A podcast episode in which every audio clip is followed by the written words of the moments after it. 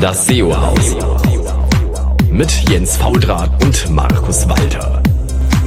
Das SEO-Haus.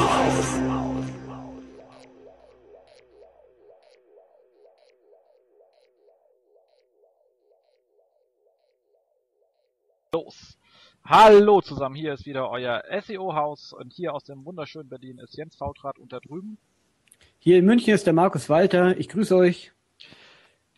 Wie geht's dir? Was macht's Wetter?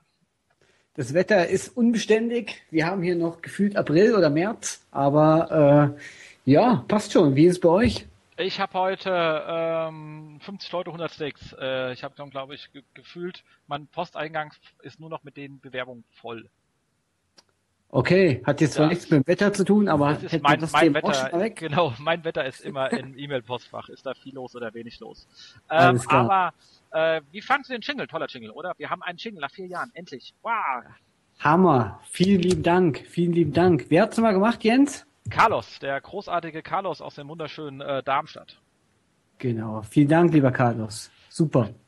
Riesig. Erkennt man auch gleich an seiner wirklich äh, guten Stimme. Da müssen wir noch ein bisschen mit unseren Stimmbändern üben, dass wir da rankommen. Ja, genau. Das heißt, Aber wir haben heute noch eine weitere Stimme hier, gell? Genau. Und zwar auch aus München, habe ich mir sagen lassen. Das stimmt, aber er ist nicht hier, er sitzt woanders, weil München ist ja so groß. Äh, herzlich willkommen, Stefan Weicher. Ja, servus, grüßt euch. Servus, wie man hier in München sagt. Genau. Ja, genau. Genau. Du warst ja schon zwei Jahre nicht mehr hier. Wie ist es dir in den letzten zwei Jahren ergangen? Sehr gut, sehr gut. Hat sich einiges geändert. Also ich letzte... genau, wir haben einen Jingle, gell? Das hat sich geändert. Ja, eben. Also der ist ja richtig geil. Also Wahnsinn. Ich auf jeden Fall sehr launchig, also das macht schon Spaß. Ihr seid auf jeden Fall seriöser, nein, Spaß. Ist sehr schön, passt zu euch, gefällt mir. Genau. Ähm, für alle, die dich nicht kennen sollten, Stefan, magst du dich kurz vorstellen? Ja, gerne. Ähm, wie gesagt, das letzte Mal im SEO-Haus vor zwei Jahren. Das war der dritte, fünfte 2012. Also fast genau wirklich äh, zwei Jahre her. Und äh, damals war ich ja noch SEO-Consultant bei Catbird Seed. Jetzt bin ich äh, Head of SEO Consultant. Aber fangen wir mal von Anfang an. Ähm, ja, ich habe halt SEO schon ziemlich früh angefangen, so 2002 während des Studiums. Damals in Nürnberg, hat auch viel Spaß gemacht, habe mich im Abakus-Forum rumgetrieben, habe gelesen, gelesen, gelesen, gelesen und dann noch mehr gelesen und gelesen. Und ich glaube auch mein, meine Postingrate ist immer noch jetzt immer noch sehr, sehr niedrig, weil ich eigentlich mehr gelesen habe und einfach versucht habe, dieses ganze Wissen aufzusaugen. Ja. Und es hat auch viel Spaß gemacht. Ich habe einfach schnell begriffen, dass dieses SEO eigentlich ein unglaublich großes Potenzial hat. Man kann tolle Sachen mitmachen und ja, aber einfach toll. Und ähm, so ist dann halt ein riesen Hobby entstanden. Ich habe mir die Nächte um die Ohren geschlagen, Projekte versucht äh, zu, zu, zu starten und immer diese, diese Suche nach, wie kann man noch mehr Traffic ziehen, was kann man noch mitmachen. Und irgendwann dann ziemlich spät dann festgestellt, äh, dass ich ja eigentlich schon SEO schon damals 1996 gemacht habe. Damals Spam, damals habe ich meine erste Webseite auf GeoCity gestartet, äh, GeoCities, glaube ich hieß es äh, war diese Free Hoster die ersten und habe damals, als ich in Italien gelebt habe, ähm, ja, MP3-Seiten äh, sagen bereitgestellt, also wie, beziehungsweise die Tools dafür. Und habe äh, damals war das noch überhaupt kein Thema, da ging es halt, da war das Thema gerade erst ähm, aufpoppen. Und alle wollten auf einmal diese MP3s haben. Und ähm, musste halt keine 100 MB an WAV-Dateien mehr runterladen und äh, habe dann wirklich viel, viel Traffic gemacht. Habe dann leider später dann, als ich dann begriffen habe, was SEO ist und dass man damit Geld verdienen kann, äh, begriffen, ich hätte damals schon Geld verdienen können, habe es aber einfach nur auf den Traffic abgesehen und ja, darüber ärgere ich mich heute noch. Andererseits hätte ich damals wahrscheinlich schon Geld gemacht, wäre ich heute wahrscheinlich ganz woanders, im anderen Bereich unterwegs. Aber ja, genau. Und äh, so bin ich halt dann zum SEO gekommen, also hobbymäßig. Und während des Studiums hat dann meine Freundin, als ich dann in Südtirol gewohnt habe, zu mir mal gesagt, ich könnte ja mal unsere Urlaubskasse aufbessern. Und ähm, das ist ja, ich dachte so, ja, warum? Also ich, ja, ich habe vielleicht schon Ahnung, aber jetzt so gut bin ich jetzt nicht. Und da draußen gibt es so viele gute SEOs und ja, das reicht nicht. Und sie hat mich dann animiert, das doch einfach mal zu versuchen und mich zu bewerben bei Agenturen in, in Südtirol. Und das habe ich dann auch gemacht und das hat auch dann ziemlich schnell geklappt. Dann habe ich neben dem Studium halt angefangen, halt äh, Hotels und Tourismusvereine zu betreuen und habe dann auch ziemlich schnell festgestellt, dass es eigentlich ja mir sehr gut liegt und dass es auch sehr viel Spaß macht. Und so kam es halt dann, dass ich dann ein paar, paar Jahre später dann so ähm, dann nochmal in Südtirol nochmal den Job gewechselt habe, bin ich dann halt Vollzeit nach Meran zu einer Agentur gegangen, habe dort zwei wunderschöne Jahre erlebt und habe auch viel Spaß gehabt, um dann halt äh, ja ähm, nach München zu kommen. Da hat mich dann Microsoft gerufen bin zum Frank Fuchs ins Team gegangen, den ich ganz herzlich grüße nochmal hier an dieser Stelle und habe dort als Inhouse-CEO für MSN und äh, im Bing-Team gearbeitet. Und ja, leider ist es dann äh, dann nach kurzer Zeit, dann nach ein paar Monaten dann nicht mehr ja, so gut gelaufen, weil halt einfach die Umstrukturierung bei Microsoft, großer Konzern, USA gesteuert und so weiter, dann doch leider Probleme mit gab. Und ja, schade, ich hab, schade. Ja, schade, eben. Aber dadurch hat sich dann für mich eine riesen neue Chance ergeben und das war dann Catbird Seed, äh, eine, eine tolle Agentur hier in München, äh, tolle Leute, tolle Geschäftsführer, die, wo ich dann wirklich mich gut entwickeln konnte und einfach tolle Sachen machen konnte. Und ja, wie ich vorhin schon gesagt habe, vor zwei Jahren, als ich hier das letzte Mal war, war ich noch SEO Consultant, jetzt Head of SEO äh, ähm, Consulting. Ähm, toller Werdegang, würde ich sagen. Das am Anfang waren wir zu zweit. Jetzt habe ich ein Team von sechs Leuten. Ähm, macht wirklich, wirklich Spaß, auch da die Leute halt voranzutreiben, ähm, mit Kunden zu arbeiten, äh, ja, auch langfristig zu betreuen und ja, bin sehr, sehr glücklich. Schön, das klingt doch alles gut. Ja, ist es auch. Und du bist ja nicht zu vergessen, ja, der Mann, der ähm, Excel SEO nach Deutschland gebracht hat. Ja, ich weiß nicht, ob ich es nach Deutschland gebracht habe, aber es stimmt, es stimmt schon, dass wir äh, die ersten waren, die auf einer Campix über das Thema mal gesprochen haben. Äh, es gibt sogar ein peinliches Foto von unserer Slide, weil PowerPoint leider ein Autokorrekt reingehaut hat. Also es hieß eigentlich SEO und Steroids, aber leider hat PowerPoint daraus Stereo gemacht. Und dann war es natürlich, na, aber sonst äh, war es das erste Mal, genau. Und das war schon sehr spaßig. Und wenn man sich schaut, dieses Jahr auf der Campix äh, gab es ja sehr viele Vorträge zu dem Thema, mhm. äh, was auf jeden Fall auch zeigt, dass dieses Tool, also gerade Excel, doch eigentlich sehr, sehr mächtig ist und äh, ja, immer mehr an Bedeutung äh, bekommt. Ja, sicherlich auch daran liegt, dass die APIs relativ einfach mittlerweile da zu integrieren sind. Also Genau, also das ist natürlich das äh, A und O. Also gerade dieses Excel ist eigentlich nur eine Daten, äh, ja, Datenquelle oder Datenverarbeitungstool. Und wenn man natürlich die ganzen APIs anzapfen kann, und da gibt's unglaublich tolle auch äh, Artikel, wie man diese APIs reinziehen kann, die Daten automatisch immer aktualisieren kann und äh, was natürlich die Arbeit als SEO einfach, der mal ganz schnell auf sein, sein eigenes Dashboard schauen muss und keine Entwickler mehr braucht, die etwas Großes basteln, unglaublich praktisch und effizient machen kann natürlich. Mhm. Das stimmt. Definitiv. Also ohne SEO kein, äh, ohne Excel kein äh, SEO oder so. Ja, genau. Also ich finde Excel, das ist meiner Meinung nach einer der wichtigsten Tools, äh, auch in unserer täglichen Arbeit, ähm, weil doch am Ende man kann natürlich alle technischen Optimierungen machen, aber doch am Ende ist es immer sehr wichtig, dass man auch irgendwelche Diagramme hat, um einfach diese Daten auch einfach ähm, ja verständlich für vielleicht nicht so affine Leute einfach klar darzustellen.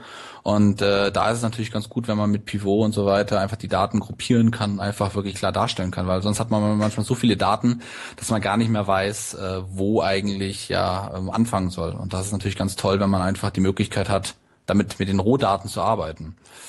Aber nichtsdestotrotz finde ich natürlich auch so Tools wie onpage.org, Systrix und Searchmetrics und Co. natürlich sehr, sehr praktisch, ähm, weil sie natürlich dann auch nochmal Daten sammeln, auf die man wieder zurückgreifen muss. Das stimmt, das stimmt, das stimmt. Aber wie gesagt, an Excel laufen dann halt zusammen. Da kann ich halt alles schön aufeinanderlegen, meine Analytics-Daten mit meinen Bank-Daten und whatever. Mit ähm, meinen Euros hinten dran noch dann.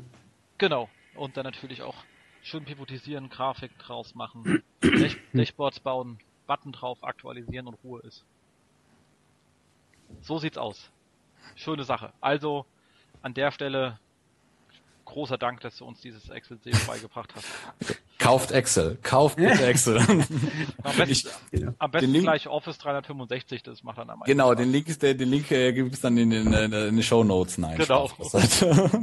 Genau. Nee, also kann ich nur empfehlen. Also ich glaube, jeder, der äh, ein bisschen was mit äh, SEO zu tun hat, sollte sich auf jeden Fall Excel äh, antun und auch einfach es lieben zu lernen, weil man kann wirklich tolle Sachen damit machen. Und äh, wenn man auch danach googelt, man sieht ja auf den ganzen SEO-Blogs immer wieder Artikel zu dem Thema SEO und Excel. Und äh, da gibt es tolle Ansätze. Und es gibt natürlich dieses tolle SEO-Plugin von Nils Bosma, was ich auch jedem nur äh, ans Herz legen kann, mit dem man einfach per Funktion einfach mal ein paar wichtige URLs abfragen kann, Und ganz toll. Leider nicht für Mac, Markus. Tut mir das leid. Stimmt, ja. Leider, Leider nicht, für, nicht Mac. für Mac. Das ist immer das, was mich ärgert. Und äh, ich glaube, deswegen sind Excel und ich noch nicht ganz so gute Freunde geworden. Äh, aber ich kenne da immer jemanden, den ich fragen kann, wenn ich wieder mal eine Excel-Frage habe. Genau. Stefan. genau, genau. Gibt es eigentlich Power Pivot auf Mac? Nee, oder? Ich glaube nicht, nee. Ah. Ich glaube nicht, nee, ich glaube es echt nicht. Über die Tools, äh, Stefan, die, die du gerne nutzt, haben wir ja jetzt gerade schon gesprochen. Ähm, ob dir SEO Spaß macht oder nicht, äh, ich glaube, äh, da kann sich jetzt jeder Hörer selber ein Bild machen, nach dem, was du gerade so erzählt hast. Ähm, wollen wir noch kurz über deine Erfolge sprechen? Gab es da was, was du hier sagen kannst? Äh, ja, also der Erfolg ähm, kann man eigentlich sagen, dass halt ja, zweimal im SEO-Haus. Yeah, super. der größte Erfolg. Äh, ich freue mich schon auf meine Urkunde. Ähm, nee, äh, natürlich, das, das ist natürlich schon äh, wirklich auch ein Erfolg, einfach so auch wahrgenommen zu werden und einfach dabei sein zu dürfen. Ähm, ich war letztes Jahr im November war ich auf der SMX in Mailand. Das war die erste, wurde eingeladen. Natürlich ein großer Erfolg für mich. Äh, dieses Jahr auf der SMX in München zweimal gesprochen, einmal im Workshop und einmal äh, als Vortrag. Und das ist natürlich ein Riesenerfolg. Also alles, was ich gerade erlebe, ist eigentlich der Riesenerfolg, würde ich sagen. Ähm, meine Aufgabe als Head of SEO Consulting bei Catbird sieht, das Team, wie sich das entwickelt, äh, auch die Kunden, auch das Feedback, was man von Kunden bekommt, auch was man erreicht gemeinsam, sind natürlich alles Erfolge. Also ich muss sagen, dass ich eigentlich gerade wirklich auf einer, äh, ja, ähm, wirklich den Erfolg gerade auch genieße. Es ist toll, es läuft alles, aber es ist natürlich noch lang kein Grund, sich auszuruhen. Ganz im Gegenteil. Ähm, es muss immer vorangehen, man muss immer neue Ziele haben. Und ja, klar, auf SEO, ähm, würde ich sagen, in den letzten Jahren ein großer Erfolg war halt eine Relaunch-Begleitung, äh, war halt ein Verlaghaus, äh, eine Million PIs im Monat. Äh, durch einen Relaunch haben wir es geschafft, äh, das Ding halt innerhalb von drei Monaten auf zwei Millionen PIs hochzutreiben und ohne irgendwelche Verluste. Also ähm, auch Sichtbarkeitswerte kann man sagen, das war halt ein Anstieg von, beim Search Metrics von 5.000 auf 25.000 Punkte. Ähm, dazu muss man auch sagen, das CMS, äh, das ursprüngliche CMS war halt eine uralte Typo 3 Installation, äh, unglaublich viel Duplicate Content und wir haben da wirklich viel, viel Zeit investiert als Team und auch äh, viel beraten und auch viel mit IT zusammengesessen, also wirklich tagelang um da auch alle Weiterleitungen einzurichten. Und es war halt ein Riesen-Act. Aber das ist sicherlich ein Projekt, wo ich sage, das hat wirklich toll funktioniert, weil das war dann auch wirklich schön zu sehen, wie dann auch die Redaktion dann zu einem kam und sagt, okay, danke, äh, jetzt können wir endlich unsere Arbeit machen und es funktioniert halt. Also jetzt können sie halt endlich mal sich auch in ihren PIs äh, messen und äh, sehen, dass ihre Sachen auch gelesen werden. Also das war halt schon ein geiler Erfolg einfach. Ähm, aber ansonsten, wie gesagt, das ist nur einer von vielen, wo ich einfach sage, weil im Grunde ist eigentlich jedes Projekt, das irgendwie erfolgreich ist, ein Erfolg, aber das ist wohl der letzte, wo ich mich dran erinnern kann eigentlich, wo ich sage, hat Spaß gemacht. Das macht's auf Klingt jeden auf jeden Fall gut, ja. Gerade wenn man Kunden hat, die auch Bock haben mitzugehen. Ja, das ähm, ist. Dann macht natürlich echt richtig Spaß. Ja, das ist versuche ich halt auch immer, dass ich die Kunden halt ähm, gerade schon bei der am Anfang halt immer vielleicht zeige, okay, äh, es ist nicht einseitig, wir sind nicht so, äh, ihr kommt jetzt zu uns, zahlt Geld und dann kriegt ihr alles SEO, was ihr braucht, wie so ein Hebel, den man umlegt, sondern es ist halt Arbeit auf beiden Seiten. Wir brauchen halt Ansprechpartner und dafür kriegt ihr halt, äh, der Kunde in dem Fall halt wirklich auch äh, eine gute Betreuung und das ist halt ein Geben und Nehmen und ähm, das ist halt ein Teamwork und das, das braucht man heutzutage immer mehr, besonders weil es doch SEO immer, äh, ja, es gibt immer mehr SEOs, es gibt immer mehr Seiten, die auf SEO setzen und ja, die Kon der Konkurrenzkampf ist halt größer und da muss man halt gemeinsam am, am Strick ziehen. Definitiv, also klar. Cool. Dann würde ich sagen, bevor wir nachher zu sehr in das Hauptthema abschweifen, gehen wir mal los. Ähm, Kommentare zur letzten Sendung waren eigentlich einhellig äh, gute Sendung. Dafür vielen Dank. Schlechter Ton. Okay, das wissen wir. Davon leben wir. Äh, damit leben wir. Habt ihr jetzt ja die, die, äh, die, die schön äh, in guter Qualität schon Jingle. Also ich meine, das ist so ein Anfang. Die nächste, also damit sind die ersten zehn Sekunden schon mal in guter Qualität und in vier Jahren kommen dann die zweiten zehn Sekunden in guter Qualität. Also wir arbeiten uns da stringent vor. Wir haben da einen Plan äh, bis zur Rente. Den erfüllen wir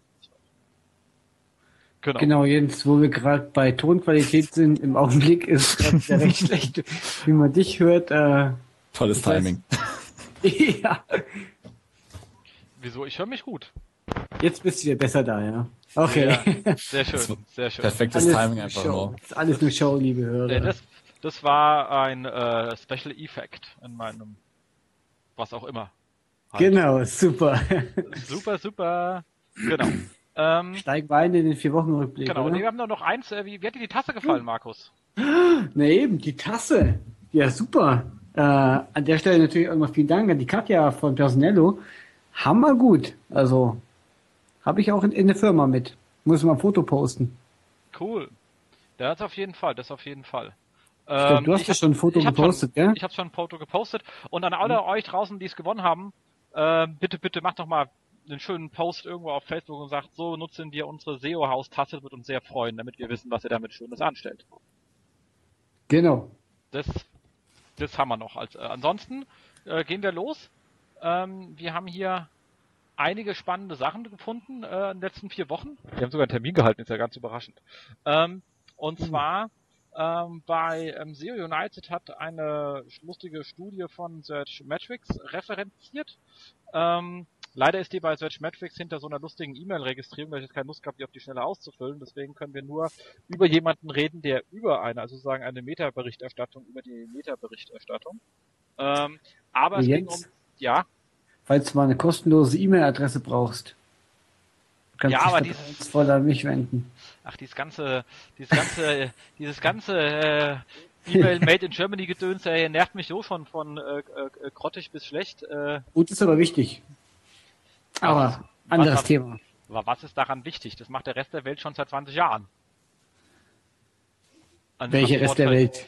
Eine Transportverschlüsselung. Ja, aber äh, die Server stehen dann trotzdem auch in Ländern, wo es vielleicht nicht ganz so sicher ist und rechtlich nicht so äh, ja so sicher ist wie halt hier bei uns in Deutschland. Okay. Okay, und ihr glaubt jetzt, die Sachen sind da sicher. Ich bin mir nicht so sicher, ob die Security-Leute da gegen die NSA gewappnet sind. Aber äh, das ist ein anderes Thema. Genau, ganz anderes Thema. Ganz anderes Thema. Aber ich weiß, wenn man eine E-Mail-Adresse haben möchte, dann natürlich bei 1 und 1. Ja, äh, zurück zum Post. genau. ähm, also es geht um den Einsatz von äh, Schema.org äh, Schema.org Auszeichnung. Und zwar ist Deutschland da in den untersuchten sechs Ländern, ähm, inklusive USA, UK und irgendwie ein paar anderen Ländern, führend. Jetzt kann man sich natürlich freuen, aber wenn man dann sieht, die sind führend mit dem Einsatz von 0,41 Prozent der untersuchten Webseiten, dann ist das halt führend auf ähm, homöopathischem Niveau. Oder äh, kann auch sagen, warum zum Scheiß machen das denn so wenig? Mit 0,41 Prozent kriegt man nicht mal einen Platz im Europaparlament. Also, was soll das? Da also die Frage, warum nicht mehr das einsetzen? Und äh, sie haben auch gesagt, also laut ihrer Studie führt der Einsatz auch äh, einfach zu ähm, besseren Rankings. Jetzt konnte ich die Studie nicht lesen, weiß nicht, wie sie das festgestellt haben. Äh, deswegen bitte da sich notfalls einfach die Studie mal holen und das verifizieren. Aber selbst wenn es nicht zu besseren Rankings führt, einfach die Snippets sehen schöner aus und Google versteht eure Seite besser. Verdammte Scheiße. Macht den Kram einfach. Dafür ist er da. Genau, ich denke auch, wenn man die Chance hat, äh, äh, also dazu zum Beispiel gerade auch bei Relaunch äh, und da entsprechend das Markup neu macht, nutzt wirklich schema.org, helft den Suchmaschinen dabei, eure Inhalte besser zu verstehen. Äh, ja, also ich kann es nur empfehlen. Äh, ich glaube, in der Search Metrics Studie war es so, ich bin mir jetzt aber auch nicht sicher, ähm, ohne Schema.org Einsatz war die durchschnittliche Position auf Platz 23 und mit auf Platz 22. Äh, ja, das ist nur eine Position und ich weiß auch nicht, inwieweit das Ganze jetzt wirklich repräsentativ ist, aber ich würde es trotzdem machen. Genau, so sieht es aus. Äh, vor allem ist natürlich die Frage, ob die Leute, die, die 0,41 Prozent, die es verwenden, sich sowieso vielleicht mit ihrer Webseite beschäftigen, während es die anderen äh, 99,59 Prozent offensichtlich äh, nicht tun. Also vielleicht sind es auch die einzigsten Seiten, die SEO betreiben. Dann haben wir doch eine große Zukunft vor uns, Kinders. Hm, wäre schön. Genau, also ich glaube, damit kriegen wir bestimmt, äh, also genau, also, gehen wir weiter. nee, wir haben ja noch einen Hinweis, äh, Stefan, hast du mitgebracht zu dem Thema. Ja, genau. Ähm, man muss halt aufpassen. Es gab halt äh, Anfang, glaub, ja, ich glaube im Februar oder März gab es kurz den Hinweis, dass jetzt in Google Webmaster Richtlinien auch den Hinweis gibt auf äh, ja, äh, Structure Data, dass man da ein bisschen nicht rumspammen soll. Äh, Google ist da jetzt ein bisschen empfindlich geworden, was äh, Bewertungen angeht. Da muss man aufpassen. Ähm, Google hat auch scheinbar schon die ersten ja, Mahnungen rumgeschickt, in dem Fall äh, Manual Actions gegen Seiten, die halt ihre Bewertungen halt manipulieren beziehungsweise fälschen. Ähm, sollte man auf jeden Fall aufpassen. Auch bei schema.org einfach Schema.org ist gut. Ähm, man sollte aber auch immer schauen, wenn halt da so ein Quality Rater dann drüber schaut, dass man dann doch irgendwie auch das Ganze nachvollziehbar macht. Wichtiger Punkt ist einfach, wenn ich ein Bewertungssystem habe, kann ich den auch wirklich bewerten. Also das sollte man auch immer mit möglich machen. Und da natürlich auch der Hinweis, wenn ich mir ein Bewertungssystem hole, ähm, kann ich denn auch überhaupt den Kram per Schema.org auszeichnen? Also ich meine, man evaluiert ja als Unternehmen, ich meine, Stefan wird es ja können, man kommt so hin, man sieht ja alles Mögliche. Was ich relativ häufig sehe, ist, dass Bewertungen über irgendwelche Drittsysteme laufen und dann werden die eigenen Bewertungen und auch die Bewertungssterne per iFrame reingezogen und dann äh, denkt man sich so, was soll denn dieser Scheiß jetzt da genau sein? Also ähm, einfach mal drüber nachdenken, so Sachen sind eigentlich keine Rocket Science, man braucht dafür in der Regel keinen extra Dienstleister, um auf seiner Seite Bewertung zu integrieren, das sollte ein CMS in der Regel schon per se irgendwie hinkriegen. Ähm, und wenn man einen hat, dann sollte der wenigstens in der Lage sein, das Ganze auch sauber als HTML zurückzuliefern und nicht irgendwie so einen iFrame-Kack einzubauen. Ähm, einfach mal ein bisschen nachdenken, bevor man Geld investiert, was man damit noch machen möchte, außer diesen einen Use Case zu bedienen, dass man lustig Sternchen drücken kann. Genau, und äh, also nicht alles dafür tun, um äh, Sternchen in den Suchergebnissen zu haben. Äh, gerade wenn die eigenen Inhalte vielleicht äh, oftmals nicht ganz so gut sind und die Nutzer da doch nur einen Stern vergeben im Durchschnitt. Ähm, ich glaube nicht, dass es äh, so eine also so wahnsinnig hoher CTR-Boost ist, wenn man nur einen Stern in den Suchergebnissen äh, hat. Ja, da, da hast du vollkommen recht, da muss man aufpassen natürlich. Ähm, was auch noch wichtig ist, was vorhin den Punkt Relaunch noch angesprochen, ähm, gerade wenn man sowas, was noch eine, eine, eine Seite überarbeitet, ähm, einfach mal schema.org besuchen und da mal wirklich schauen, was Sinn macht. Äh, viele Auszeichnungen werden in Deutschland vielleicht noch nicht verwendet, aber man kann die Seite schon mal darauf vorbereiten. Das heißt, wenn Google das dann testen sollte, hat man auf jeden Fall den Vorteil und muss nicht erst im Nachhinein das alles danach äh, ja, nacharbeiten. Äh, auch immer empfehlenswert halt gleich, wenn man schon dabei ist, die Sachen auszuzeichnen, ist auch gleich überall da zu machen, wo es Sinn macht. Mhm. Genau, und nur weil Google die Sachen nicht anzeigt, heißt es nicht, dass sie sie nicht haben. Ähm, ich weiß noch aus den Zeiten, wo wir noch, also als, als ich mal bei der Telekom war für ein paar Tage.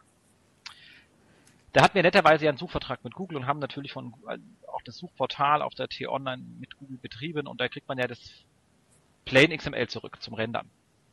Ähm, und in dem Plain XML steht ein bisschen mehr drin, als was auf dem normalen drin steht. Und da stand halt auch, ähm, zwar haben wir nämlich nachgeschaut im Fall beim Musical, da kam nämlich die Sternchenbewertung und ähnliche Auszeichnungen nie an, also die wurden einfach nicht angezeigt. Und dann haben wir gesehen, Google hatte die durchaus, hat sie bloß nicht angezeigt. Ein halbes Jahr später haben sie dann angezeigt. Warum, weiß kein Sau, warum sie ein halbes Jahr dafür gebraucht haben, aber so what. Zumindest hat man gesehen, dass sie sie durchaus hatten. Sie ja. wurden bloß nicht angezeigt. That's it. Also, je mehr man anliefern kann, desto besser, weil sobald es dann irgendwann live schaltet, ist man wenigstens mit dabei. Also einfach bisschen nach vorne denken, Stefan, da hast du recht. Genau. Stimmt. Testen kann man das übrigens mit dem Structured Data Testing Tool. Das ist, glaube ich, so bei uns in Deutschland so die einzige Möglichkeit. Und äh, ja, die Doku von Schema.org ist bis jetzt auch relativ dürftig. Es gibt ein paar Beispiele auf Schema.org, aber äh, alles in allem finde ich es noch sehr, sehr dürftig. Und da muss man einfach viel ausprobieren und viel testen und mit dem Structured Data Tool ein bisschen rumprobieren. Und äh, dann sieht man schon, was Google dort erkennt und was eben nicht. Übrigens, bei Bing gibt es das Tool auch, aber Bing zeigt keine Daten aktuell an. Das heißt also auch die Structure Data oder das Schema.org wird nicht von Bing verwertet, also nicht dargestellt. Also nur als auch Hinweis, wenn man da nachschauen sollte, wird man wahrscheinlich nichts finden. Mhm. Das ist aber schade von Bing, gell? Warum machen die denn sowas nicht? In den USA wahrscheinlich schon. Das habe ich. Ähm, Bing USA ist ja eigentlich komplett anders als was du im Bing Deutschland hast. Das sind ja ganz andere Systeme. Und mhm. da kann ich jedem nur empfehlen. Der Malte Landwehr hatte das mal gemacht. Einfach mit einer amerikanischen IP-Adresse auf Bing.com gehen und da mal schauen, was da eigentlich passiert. Also das ist wirklich eine ganz andere Suche und auch eine ganz andere Darstellung. Mhm. Das ist nochmal eine ganz andere Welt. Schade, dass wir hier da also bei uns noch ein paar Monate oder vielleicht auch ein paar Jahre irgendwie hinterher sind, ne? Vielleicht kommt was, ich weiß es nicht. Ich du weißt doch was. genau. Kommen wir zum aber nächsten das, Thema. aber genau. das Bild ist ja schon mal schön, was man auf der Bild Ja, ist auch meine Startseite. Das, äh, zumindest haben die Kollegen von, war ja also bei auf, auf der Senseo-Konferenz von Bing gesagt, dass die wohl jetzt auch stärker als die Internationalisierung schneller voranbringen wollen, weil es äh, wohl sich von vielen Ländern haben anhören wollen, dass sie halt einfach vielleicht gar nicht an den Start gehen, wenn sie keinen Bock haben, ein ordentliches Produkt hinzustellen. Ähm, und das ist es, das wohl dran sind, dass sie da einfach schneller werden im internationalen Rollout. Ansonsten zumindest für die wichtigen Fokusländer, wo wir wohl gerade so mit drin sind. Keine Ahnung. Ähm, aber zumindest, äh, das scheint dort als Kritik zumindest angekommen zu sein. Das kann man mal gespannt sein. Also es sind ja keine dummen Leute da. Nein. Auf keinen Fall. Auf keinen Fall. Ich kann es bestätigen. genau. So, nächstes Thema. Und zwar auf ähm, Moss.com. Mods ist ja ganz lustig, irgendwie sich zu Mods, also okay, man sind da keine Hessen, die da bei äh, äh, Moss rumlaufen, sonst wüssten die, dass das irgendwie ein blöder Name ist. Mods. Ähm, aber dort ist ein schöner Post und der ist äh, relativ ähm, spannend. Ich fand ihn zumindest spannend. Und zwar ging es darum, wie man ähm, einfach den ähm, Traffic gesteigert hat, obwohl man gar keinen Zugriff auf das IT-System hatte.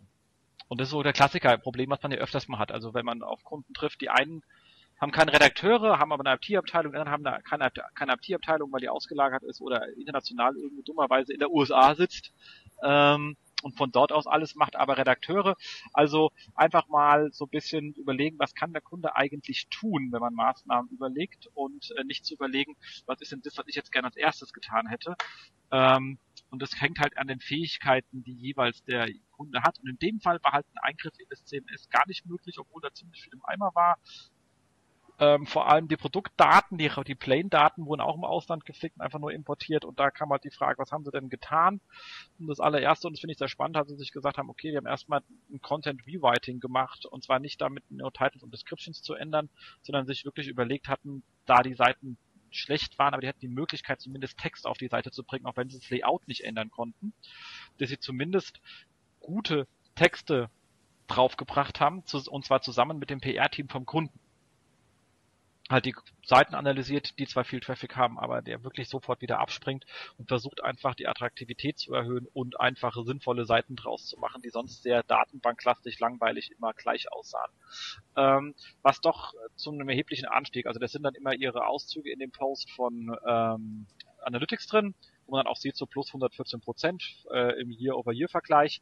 Ähm, was allein schon die Maßnahme gebracht hat. Dann haben sie Navigation etwas entschlackt, weil das konnte man wohl im CMS einstellen, hat man keinen CR für gebraucht und die entsprechenden Hauptrubriken überarbeitet und dann halt einen Content-Ausbau betrieben, einfach neue Seiten angelegt, haben sich aber wirklich nicht um die ganzen Fehler kümmern können, die da auch sagt, die da waren, wie teilweise 404er etc. pp. Die konnten da alle nicht angehen, haben sie aber einfach außen vor gelassen und das gemacht, was halt eben geht.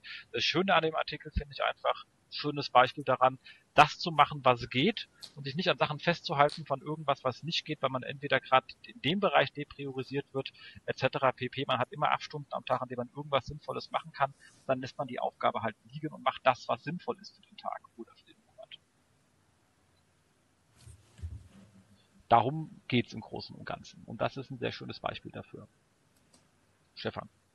Ja, äh, du hast es richtig gesagt. Also es ist, also auch dieses, diese Strategie einfach, sich nicht einfach äh, jetzt versuchen, immer die Wand einzurennen, sondern einfach drumherum zu laufen und einfach oder versuchen, sich mit was anderes zu beschäftigen, ist halt natürlich immer ganz wichtig, gerade im SEO-Bereich. Gerade die IT, wenn die halt, wenn nicht, wenn es nicht geht oder auch keine Ressourcen vorhanden sind, das ist, passiert ja auch oft, dass es halt andere Sachen gibt ist natürlich ärgerlich.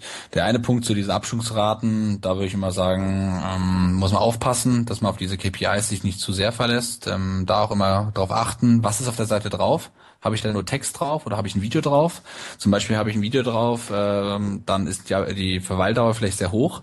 Habe ich zum Beispiel aber eine Wetterseite, wo halt einfach nur ja, das Wetter dargestellt wird, dann werde ich eine hohe Absprungsrate haben, weil die Leute eigentlich das erwartet bekommen haben, was sie haben haben wollten. Also da sollte man auch immer ein bisschen drauf schauen, wenn man diese KPIs sich anschaut, was ähm, was ist das eigentlich für eine Content-Seite dahinter. Das ist immer ganz, ganz wichtig, dass man da nicht irgendwie anfängt, in den falschen Bereichen aktiv zu werden. Und dann ist natürlich klar, also ein guter Content ist heutzutage immer wichtiger. Positive User-Signale, eins ganz, ganz, ganz wichtig eigentlich. Genau das, das stimmt. Aber wie, genau, aber einfach flexibel sein im Arbeiten. Im Grunde genommen kriegt man eine 100% Seite sowieso nicht hin. Dann einfach das machen, was geht. Genau. So. Ähm, so wie bei 1 und 1. Genau, eine 100% Seite äh, ist, glaube ich, für uns Inhouse-SEOs äh, also so ein Traum, also der auch ein Traum bleiben wird.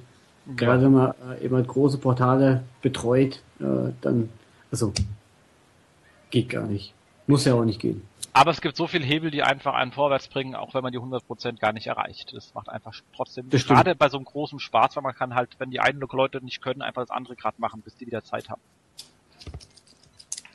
Ich glaube auch, das ist eigentlich der Grund ähm, Motivation eines SEOs eigentlich. Dieses, äh, man versucht halt alles das zu machen, was möglich ist. Und wenn man halt, an, also als ich angefangen habe mit SEO, erinnere ich mich halt, dass ich halt auch, ich kann, ich konnte halt nicht programmieren und habe halt versucht mit WordPress äh, und Plugins mir irgendwas zusammenzuschustern.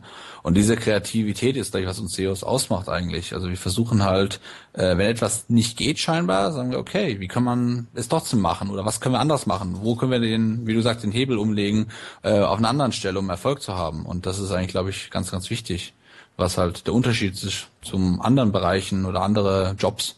Wir versuchen immer kreativ zu sein und einen Workaround zu finden oder eine gute, schnelle Lösung. Genau. Das stimmt. Genau, kommen wir zum nächsten Thema. Ähm, auf ähm, SEObook von äh, unserem netten Kollegen Erik ähm, ein schöner Artikel zu dem Thema ähm, Userverhalten und ähm, Social Signals. Äh, Hier noch eine kleine Randbemerkung. Äh, Bing hat selber gemeint, sie nutzen keine Social Signals auf der Senseo. Fand ich sehr lustig. Also das Thema hat dann auch an der Stelle äh, gegessen. Aber es geht ja hier ähm, nicht um Social Signals als harte Faktoren, sondern eher weich, indem man einfach Nutzer auf die Seite bringt und damit einfach Historien aufgebaut werden. Ich glaube, da gibt es genug Wechselwirkungen, die auch unbestritten sind. Ähm, aber was er sehr spannend gemeint hat, ist, wie wirken eigentlich die einzelnen Faktoren, nicht weiter unten dann so einen schönen Chart, wo er sagt, was sind so der klassische algorithmischen Bereich äh, mit äh, Ranking-Position einer Sei- Beispielseite, also ein, ein, eines fiktiven Beispiels, keines echten, und ähm, über, über Zeit von 30 Tagen abgetragen, wann kommt so Userverhalten. Also ihr kennt ja das Klassiker, man ist irgendwie auf Position 12, dann ist man mal auf 8 und zwei Tage später ist man wieder auf 12, weil Google so antestet, ob das sich in den Top 10 irgendwie bewährt. Ähm, sind, glaube ich, Beobachtungen, die schon viele gemacht haben. Und dass da halt einfach CTR in den, in den SERPs schon gerade im Vergleich zu den Wettbewerbern eine wichtige Sache ist. Ähm, und dann sollte man natürlich auch den richtigen Zeitpunkt erwischen und selber wissen, wann man gerade drin ist und dann vielleicht auch mal gleich das Snippet ein bisschen optimieren, dann kann man es vielleicht ein bisschen ausdehnen. Ähm, aber ist ein sehr spannender Artikel, wo man mal ein bisschen drüber nachdenken kann. Habt, habt, habt ihr ihn gelesen? Überflogen. Bin leider nicht dazu gekommen. Aber die Punkte, die er Erik da anspricht, sind auf jeden Fall, ganz, äh, ja, auch bestätigen auch unsere Beobachtungen oder meine Beobachtungen, dass es natürlich ganz wichtig ist, einfach genau, also diese User-Signale, einfach positive User-Signale zu erzeugen und dann einfach, klar, auch durch Social Media natürlich das zu unterstützen. Genau, ich habe den Post auch noch nicht bis zum Schluss gelesen, ähm, aber ich bin der Meinung, dass äh, die User Signals von den meisten SEOs noch ganz schön äh, ja, äh, also unterschätzt werden. Also absolut unterschätzt werden. Dass man sich viel zu wenig noch darum kümmert und viel zu wenig Pflege betreibt der User Signals. Und äh, ich glaube, ähm, da wird sich künftig noch so einiges entwickeln.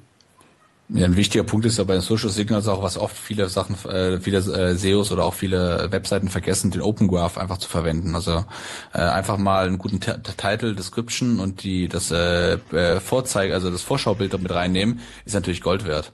Das ist natürlich ganz, ganz wichtig und das wird oft schon vergessen, so welche einfache Sachen. Und da kann man eigentlich schon, ja, wenn so ein URL geshared wird, einfach auch mal positive Signale erzeugen, weil das richtige Bild entscheidet dann doch, ob es geshared wird oder geklickt wird oder nicht. Genau. Da gibt es, glaube ich, auf Moss äh, auch einen sehr, sehr guten Artikel über Social Metadata.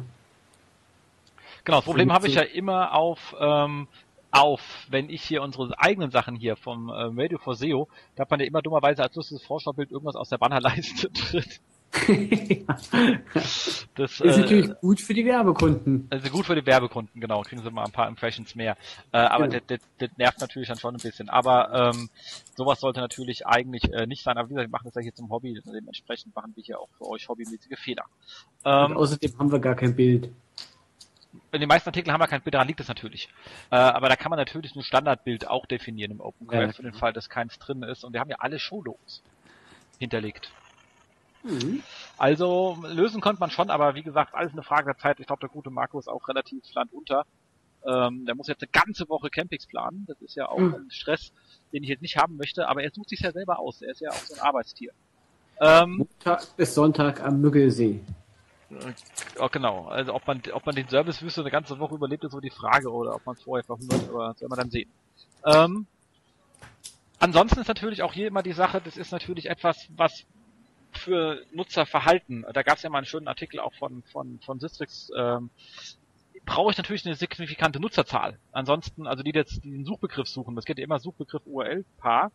Ähm, wenn der nicht gegeben ist, kommen natürlich klassische Trust-Faktoren der Domain mit Domain-Historie mit rein. Also da hat er ja auch mal, wie gesagt, bei Systrix haben wir, glaube ich, vor zwei Sendungen besprochen, den Artikel ähm, besprochen, dass dann natürlich ähm, so Sachen irgendwie über die Domain auch durchgereicht werden, wenn einfach wir im super Longtail-Bereich sind, wo ein, wenn halt einfach nur drei Leute im Monat suchen, kann ich keine Klickstatistik aufbauen, die irgendwie signifikant ist. Mhm. Genau. Ähm, so. Dann haben wir hier das lustige Gerüchte-Ding. Wer hat den eigentlich reingehauen? Du. Ich? Ja. dann, dann, dann löschen wir den, finde ich blöd. Weg ist er. So einfach geht das hier. Echt? Der ist doch spannend, aber bestimmt. Das ist ein Google-Update. Ach, das ist alles Käse. Nee, ähm, da geht es um das große Google-Update. Äh, also es ist eigentlich mehr so eine Frage oder mehr so ein Rumor. Ähm, am 2. und am 7. Mai. Ich habe nichts gemerkt. Ich auch nichts. Also jedenfalls nicht bei uns hier in Deutschland. Also ich weiß nicht, wie es in den USA war oder in anderen Märkten, aber äh, hier bei uns in Deutschland habe ich nicht, nichts davon mitbekommen. Ich sage mal, wenn es, wenn es wirklich was passiert ist, dann äh, gibt es auf den amerikanischen Blogs mindestens einen Artikel, wo dann ein Case präsentiert wird, der dann zufälligerweise dann auch wirklich einer, der ganz schlimm ist, der dann wieder sehr gut zeigt, dass Google alles im Griff hat. Also das sind immer so, so Zufälle, die dann stattfinden. Und es, aktuell ist gar nichts passiert. Es gibt keine Leute, die sich beschwert haben, es gibt keine Leute, die geheult haben. Also, und ich habe auch bei Search Metrics mal nachgeschaut in den Verlierern und alles, auch in anderen anderen Ländern und ich habe nichts gesehen. Also. Ich glaube auch nicht, dass das war. Und da nicht vergessen, zwei Monate später gibt es dann den Artikel bei den Link Research Tools, wie es wieder rauskam. genau. Merke, bist du da immer bei den Link Research auch gut aufgehoben, dann kommt es wieder raus. Ähm, so, dann haben wir eine schöne Sache und zwar ähm, zu dem Thema ähm, Einsatz ähm, href lang von Google nochmal, da gab es ja letztes Mal schon einige, die wir auch erwähnt hatten, äh, von Ranking Check, die da schön mal ein bisschen die Fehler aufgezeigt haben, die da so passieren und die meist fehlerhafte Anwendung. Und dann hat Google jetzt auf seinem eigenen äh, Webmaster Central Blog nochmal dazu äh, gesagt, wie man das Ganze denn gefälligst einsetzen soll. Ähm, ich war mit einer Sache nicht so ganz äh, einhergegangen. Ich meine, zwar HF lang zwar richtig beschrieben, aber die Idee zu sagen, ich habe eine Seite, die einen weiterschickt, dann auf die entsprechende Sprache per 302 hat auch schon zu wirklich Kollateralschäden geführt. Ähm, das würde ich jetzt nicht so dringend als äh, Standardlösung empfehlen, weil da kann man sich ziemlich wehtun, wenn man, wenn Google das missversteht.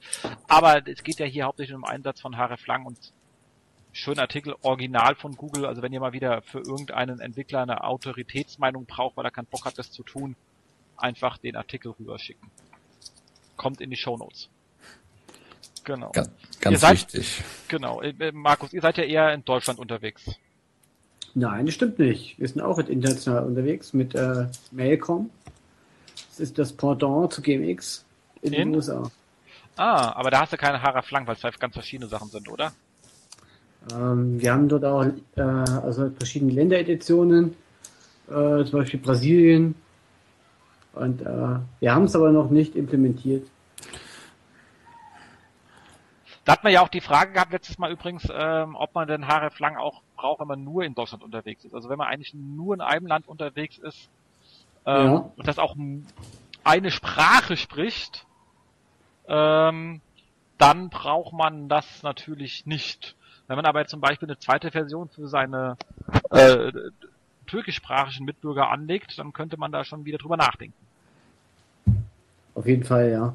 Genau. Mal, äh, Stefan, wie sind dann eure Erfahrungen in dem Bereich? Also ich würde es halt bei jeder Seite, die im Dachbereich aktiv ist, also nur Deutschland, wo ich, wie du gesagt hast, macht es wenig Sinn, weil das Problem, was wir immer sehen, ist diese Konkurrenz. Das heißt, die Seiten machen sich gegenseitig in einem Land Konkurrenz. Du hast halt eine Seite in Deutschland, in Österreich, und dann siehst du in den Rankings, wenn du die Top 100 abfragst, siehst du auf einmal, klar, oben rankt dann vielleicht die österreichische Version, wenn du Glück hast. Das wir haben so erlebt, dass schon andersrum war. Und dann weiter unten dann die deutsche. Und äh, man merkt dann richtig, dass die halt dann auch miteinander hoch und runter gehen. Das heißt, da ist auch irgendwie so ein bisschen Google unschlüssig. Und äh, wenn man natürlich dann noch zum Beispiel sowas wie die Schweiz hat, dann und äh, noch dazu wird es noch komplizierter, weil da hat man ja nicht nur die, die deutschsprachigen Seiten, sondern auch Italienisch, Französisch und äh, Englisch dann sowieso für alle Länder und dann wird es richtig kompliziert. Also ich kann eigentlich nur jedem äh, empfehlen, der eine Seite hat, der in diesem Bereich aktiv ist, also gerade in Europa im Dachbereich, äh, sollte auf jeden Fall das einsetzen, weil einfach Google dann nicht Seiten nicht so gut rankt einfach. Also da kann man auf jeden Fall sehen, wenn das eingesetzt wird, was es auch dann für einen Boost mit sich bringt. Ich will jetzt nicht sagen, dass er natürlich gleich auf eins springt, aber ähm, dass dann auf einmal diese, diese, ja, dieses, dieses ja, Gewicht, was da so ein bisschen die Seite nach unten hält, auch nach oben geht. Also auf jeden Fall empfehlenswert. Und es geht ziemlich schnell auch. Also wenn das eingesetzt ist, Google es äh, dann auch aufnimmt, geht es auch ziemlich schnell wieder aufwärts. Genau.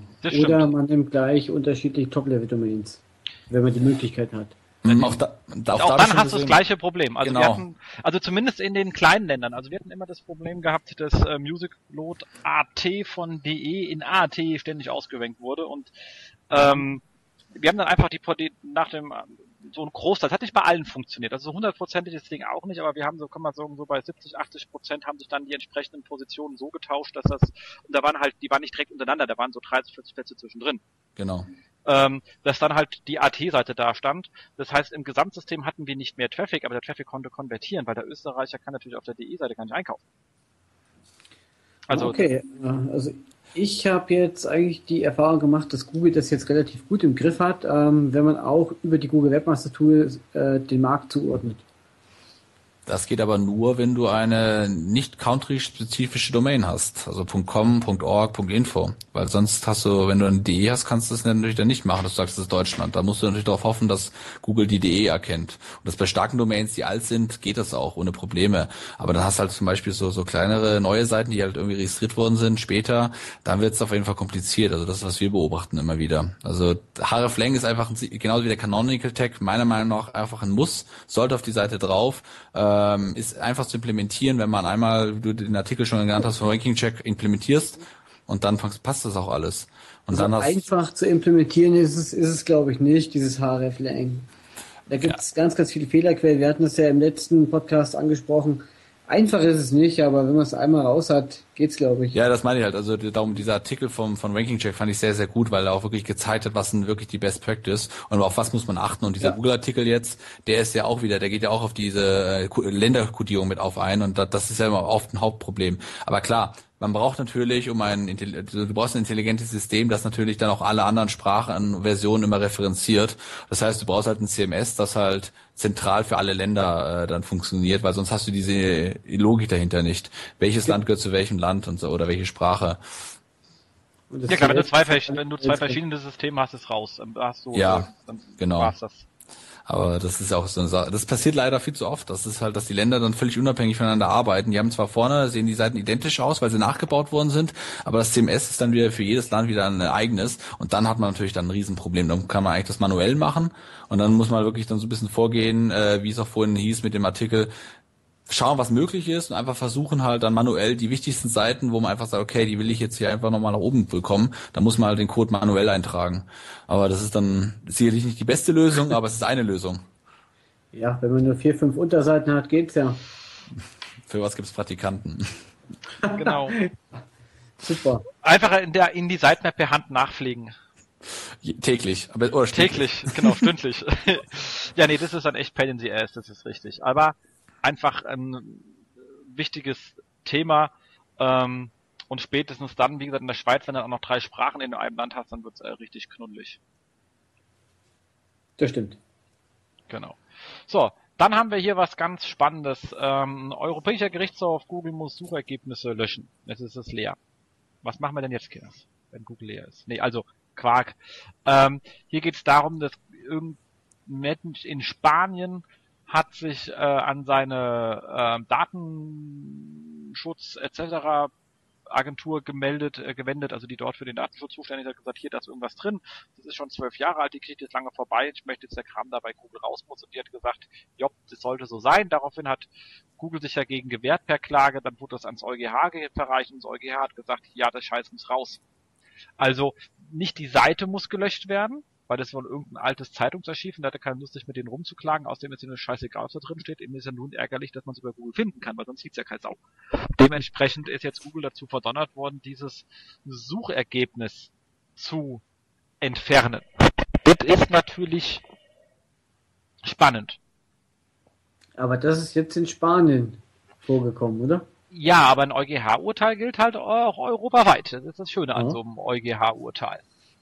Damit Aha. darauf kannst du dich jetzt jederzeit beziehen, wenn du Bock hast. Da gehst du jetzt hier zu deinem Google-Freund deines Vertrauens und sagst, den Kack da, der da über mich geschrieben steht, der ist schon äh, alt, was auch immer alt ist, ist nicht näher definiert und sagst halt, ich möchte, dass der gerne aus euren Suchergebnissen verschwindet, wenn man danach sucht. Ist ja eigentlich auch richtig, geht so ein bisschen in die äh, gleiche Richtung wie die Entscheidung ähm, ähm, äh, im, im, im Fall Bettina Wolf mit den Suggests. Ja, ist, ist das gleiche Thema im Grunde genommen. Dass man sagt, ich Mhm. möchte einfach, dass Sachen zu mir nicht auffindbar sind, weil sie mein Persönlichkeitsrecht verletzen. So, und das heißt natürlich, das ganze Thema Reputation, Online Reputation Management kann man jetzt auf eine sehr schöne rechtliche Ebene schieben, wenn man Bock hat. Ohne sich mit den Seitenbetreibern auseinander zu müssen, dass man sagt, du darfst das nicht schreiben, weil es nicht stimmt. Es, der, die, Tatsache stimmte ja, sie war halt nur schon älter. Und ähm, also das, ich glaube, das wird klageseitig recht spannend. Ich meine, Markus, ihr schreibt ja auch in dem einen oder anderen Gossip, du weißt ja so, C. Promis äh, sind ja sehr dankbar über jede Art der Klage, die sie irgendwo platzieren können. Ähm, äh, und Google war bisher von dem ganzen Track einfach komplett verschont. Ähm, ich glaube, wir können dann ein neues Department aufmachen. Das stimmt. Also bisher war es immer so, dass die äh, Betreiber der entsprechenden Webseiten dafür verantwortlich waren, dass die Suchergebnisse wieder aus dem Google Cache oder aus den Suchergebnissen gelöscht wurden. Kann das auch andersrum sein dann? Genau, also wird zumindest ein, ein äh, spannendes Thema. Ich bin mal gespannt, wie das dann wird. Vielleicht gibt's dann unten Google auch zukünftig unter dem selbst einen Link so mit den Ergebnissen nicht zufrieden, dann äh, können Sie hier Beschwerde einreichen, wenn es Sie persönlich betrifft. Äh, du konntest, ja, du konntest ja auch immer diese äh, Urheberrechtsverletzungen per, per, per Link melden in der USA. Also warum nicht? Wer weiß, was noch kommt. Genau. Aber Stört zumindest, Sie dieses Suchergebnis, dann entfernen wir es. Also. genau. Also auf jeden Fall ein ähm, spannendes Thema. Hat jetzt nicht so viel Marketing Impact, aber ich finde es einfach spannend. Man sieht halt einfach, ähm, dass Google sich immer mehr aus dem, wir sind ja nur eine Suchmaschine und haben eigentlich nichts zu tun mit dem, was wir schreiben, äh, man ihnen es mit Zunahme ihrer ganzen, wir können algorithmisch wahnsinnig viel erkennen, man natürlich auch von der Rechtsseite von ihnen einfach mehr erwartet, wenn sie behaupten, sie können so viel erkennen. Also äh, ist aber auch nur richtig in dem Sinn. Mhm. Genau. Also wir beobachten das für euch natürlich gerne weiter. Wir können ja mal irgendwie, können, wir machen eine Spendenrufe. Spendet mal an uns und wir machen damit mal eine Klage, um ein Ergebnis zu entfernen und berichten euch dann, wie das funktioniert. genau. So, Darf, darf ich die Domain äh, vorschlagen, die wir rausschmeißen? Nein. Schade. das wird ja abgestimmt. genau. Okay, ähm, dann haben wir hier einen schönen Post, ganz aktuell sozusagen von heute, dem äh, der Aufnahmedatum, das ist der 13. Mai, gesendet wird dann erst am Freitag, also versendet sozusagen. Äh, Genau. und zwar hat sich äh, Martin ähm, damit Missfeld auseinandergesetzt, dass ja die ganzen äh, SEO-Blogger gar nicht mehr so viel bloggen. Ähm, und hat mich dann auch gleich persönlich auferzählt und natürlich erwischt. Äh, ich kann mich dagegen nicht wehren, ist ja einfach festzustellen, ich schreibe relativ wenig im Moment. Und hat sich ein bisschen Gedanken gemacht, an was das alles so liest und wie das denn für neue ist, wie die jetzt an ihre Informationen kommen. Und da ist mir mal so gefragt, wie ihr das so seht. Ich habe mir so ein paar Gedanken gemacht, die ich mal kurz mit euch teilen will und dann bin ich mal auf eure Statements gefasst. Also bei mir ist natürlich ganz persönlich hat sich, natürlich bei mir ein bisschen was verändert. Also erstens, ich habe hab zwei Kinder, zweitens, ich habe jetzt ein Unternehmen, da fehlt einem so ein bisschen die Zeit. Das ist erstmal einfach ein Zeitmanagement-Problem. Wir schaffen es ja die, kaum, die, die, die Show regelmäßig über die Bühne zu kriegen. Ähm, aber ein zweites Problem ist natürlich, dass auch mein, äh, mein Blogname Inhouse SEO nicht mehr so ganz zu dem passt, was ich jetzt eigentlich mache. Also nicht mehr so ganz. Äh, dementsprechend bin ich mir noch nicht so ganz sicher, was ich mit dem Ding eigentlich mache.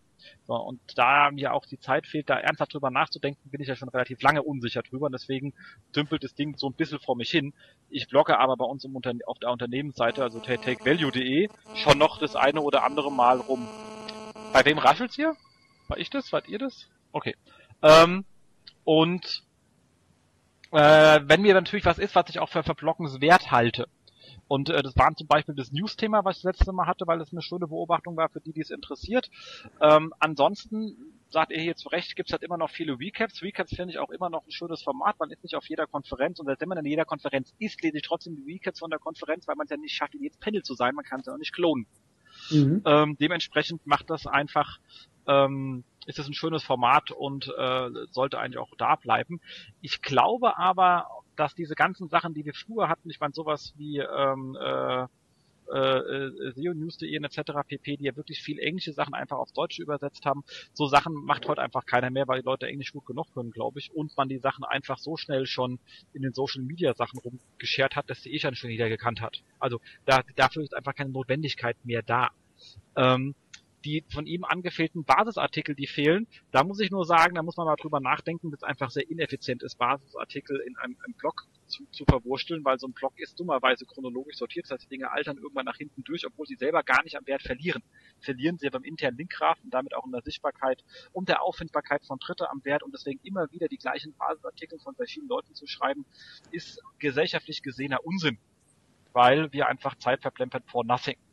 Was man jetzt sehr schön sieht, es gibt einen sehr schönen Artikel über SEO-Add-ons von Stefan Züch ähm, auf Trust Agents, das gab glaube ich nochmal neun irgendwo anders. Ähm, da kann man eher sagen, wenn man solche Sachen hat, macht es eher Sinn, wenn man einen coolen Basisartikel hat, dass man das Thema eher aktuell hätte, indem man Artikel regelmäßig aktualisiert. Also Content einfach leben lässt und nicht schreiben und vergessen, feiern mhm. vor Gott, sondern leben lässt, dann ist aber ein Blog nicht gerade ganz das sinnvolle Format, weil es halt, wie gesagt, dort einfach durchaltert. Dementsprechend glaube ich, und ich gehe auch bei mir so ein bisschen in die Richtung, wenn ich Zeit habe, ich habe da grob was im Kopf, ähm, dass es Sinn macht, einfach Sachen wirklich zu beschreiben, auch eine Toolvorstellung macht es Sinn, leben zu lassen, sobald es dort ein Update gibt und nicht wieder einen komplett neuen Artikel zu schreiben über das gleiche, weil dann 90% eh gleich sind. Ähm, ist ja auch von den Kollegen von OnPage.org mit ihrem Wiki, was sie aufgesetzt haben. Ich glaube, dass wir ein bisschen mehr in die Richtung gehen und dass man dort halt einfach, also gehen werden von verschiedenen Stellen und dass man dort halt auch die Informationen braucht, wenn man das Thema neu einsteigen will, dass man die dort bekommt. Und Vollanalysen von irgendwelchen Seiten, wie man sie früher mal gemacht hat. Ja, habe ich auch manchmal gemacht und äh, publiziert. Ey, fuck, mir fehlt da persönlich leider gerade die Zeit, aber sowas ist immer spannend, lese ich auch wirklich gerne. Da haben es aber natürlich Toolanbieter ein bisschen einfacher, weil es natürlich ihre, ihr Geschäft ist, äh, zu zeigen, wie man mit ihrem Tool Webseiten analysieren kann. Also wie gesagt, war ja vorhin ein bisschen joke-mäßig mit dem Beispiel, die immer auf, bei, bei, bei LRT geblockt werden, wenn dann mal wieder irgendeiner mit ihrem Tool aus irgendwas rausgeholt worden ist. Aber die Dinger sind natürlich geil geschrieben, aber es ist für sie natürlich auch massiv verkaufsfördernd und die skalieren halt auch einfacher darüber weg. Ähm, bei uns ist das Problem, wenn wir ausgebucht sind, habe ich weder Zeit zum Schreiben, ich muss auch nicht schreiben, weil ich bin ausgebucht. Also ähm, das ist halt so ein Henne-Ei äh, umgedreht Problem sozusagen. ja. Ähm, exakt. Also wenn ich jetzt viel schreiben würde, dann müsst ihr alle anfangen, die Spendendose aufzustellen, weil dann ging es mir scheiße. Bei mir Jens läuft's nicht, genau. Der genau. Der Jens blockt wieder. Exakt. Aber okay. irgendwas werden wir da natürlich, also ich hast mir schon irgendwo auf die, auf die Fahne geschrieben, aber wie gesagt, ähm, wenn da ein guter Post im Jahr rauskommt, dann bin ich echt froh, dann sollte er auch wirklich äh, gut sein. Ansonsten mal eine oder andere Recap mehr ist von mir gerade zeitlich einfach nicht drin. Ähm, sorry dafür, aber dafür reden wir ja hier lange mit euch. Ja, genau. Ähm, also bei mir sieht es eigentlich ähnlich aus. Ich habe äh, früher eigentlich auch regelmäßig gebloggt. Das hat mir auch gesagt, einmal die Woche äh, da habe ich eigentlich auch immer geblockt. Ähm, das war aber noch die Zeit, ähm, ja, wo vielleicht noch nicht jeder die Blogs aus den USA kannte oder aus England und äh, wo es eben noch nicht so viel Facebook oder Twitter oder Google Plus gab. Und ähm, ja, früher hat man wirklich noch einen Blogpost geschrieben, um äh, andere Leute äh, auf gute Inhalte hinzuweisen. Und halt heute macht man es eben mit, mit, äh, ja, mit Twitter oder Facebook oder Google Plus. Es, es ist so. Und äh, das Einzige, was ich jetzt zur Zeit noch mache, sind auch Recaps. Selbst da komme ich nicht, nicht mehr hinterher. Also ich finde es schade und äh, ich hätte auch wieder gern mehr Zeit zum Blocken. Das muss ich sagen. Ja, aber Baby macht einfach mehr Spaß, muss man so sagen. Hm. Ja, Stefan, du bloggst ja auch noch manchmal, oder?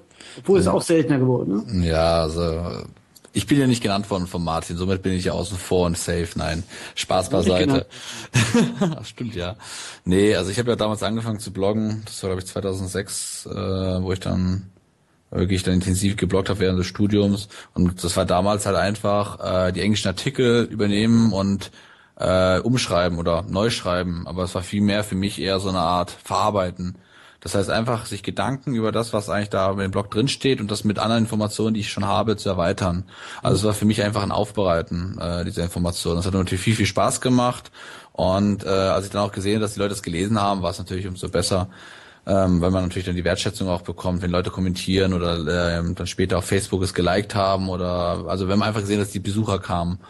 Und ähm, ja, in den letzten Jahren ist es halt bei mir das Problem eigentlich auch das Zeitproblem. Ähm, ist es nicht so, dass ich jetzt sagen würde, äh, Blog, Blogs sind tot oder so, sondern wie Jens es gesagt hat, heutzutage macht es viel mehr Sinn, einen lebenden Content äh, zu haben, also einen Artikel zu einem Thema und den erweitere ich immer wieder, überarbeite ihn, äh, streiche Sachen, die halt nicht mehr aktuell sind, weil das größte Problem im Bereich SEO äh, sehe ich heutzutage, wenn man nach Informationen sucht, dann steht da zum Beispiel immer noch, äh, dass man die Robots-CC dafür verwendet, um halt die Suchmaschine, also Google, von den Inhalten fernzuhalten.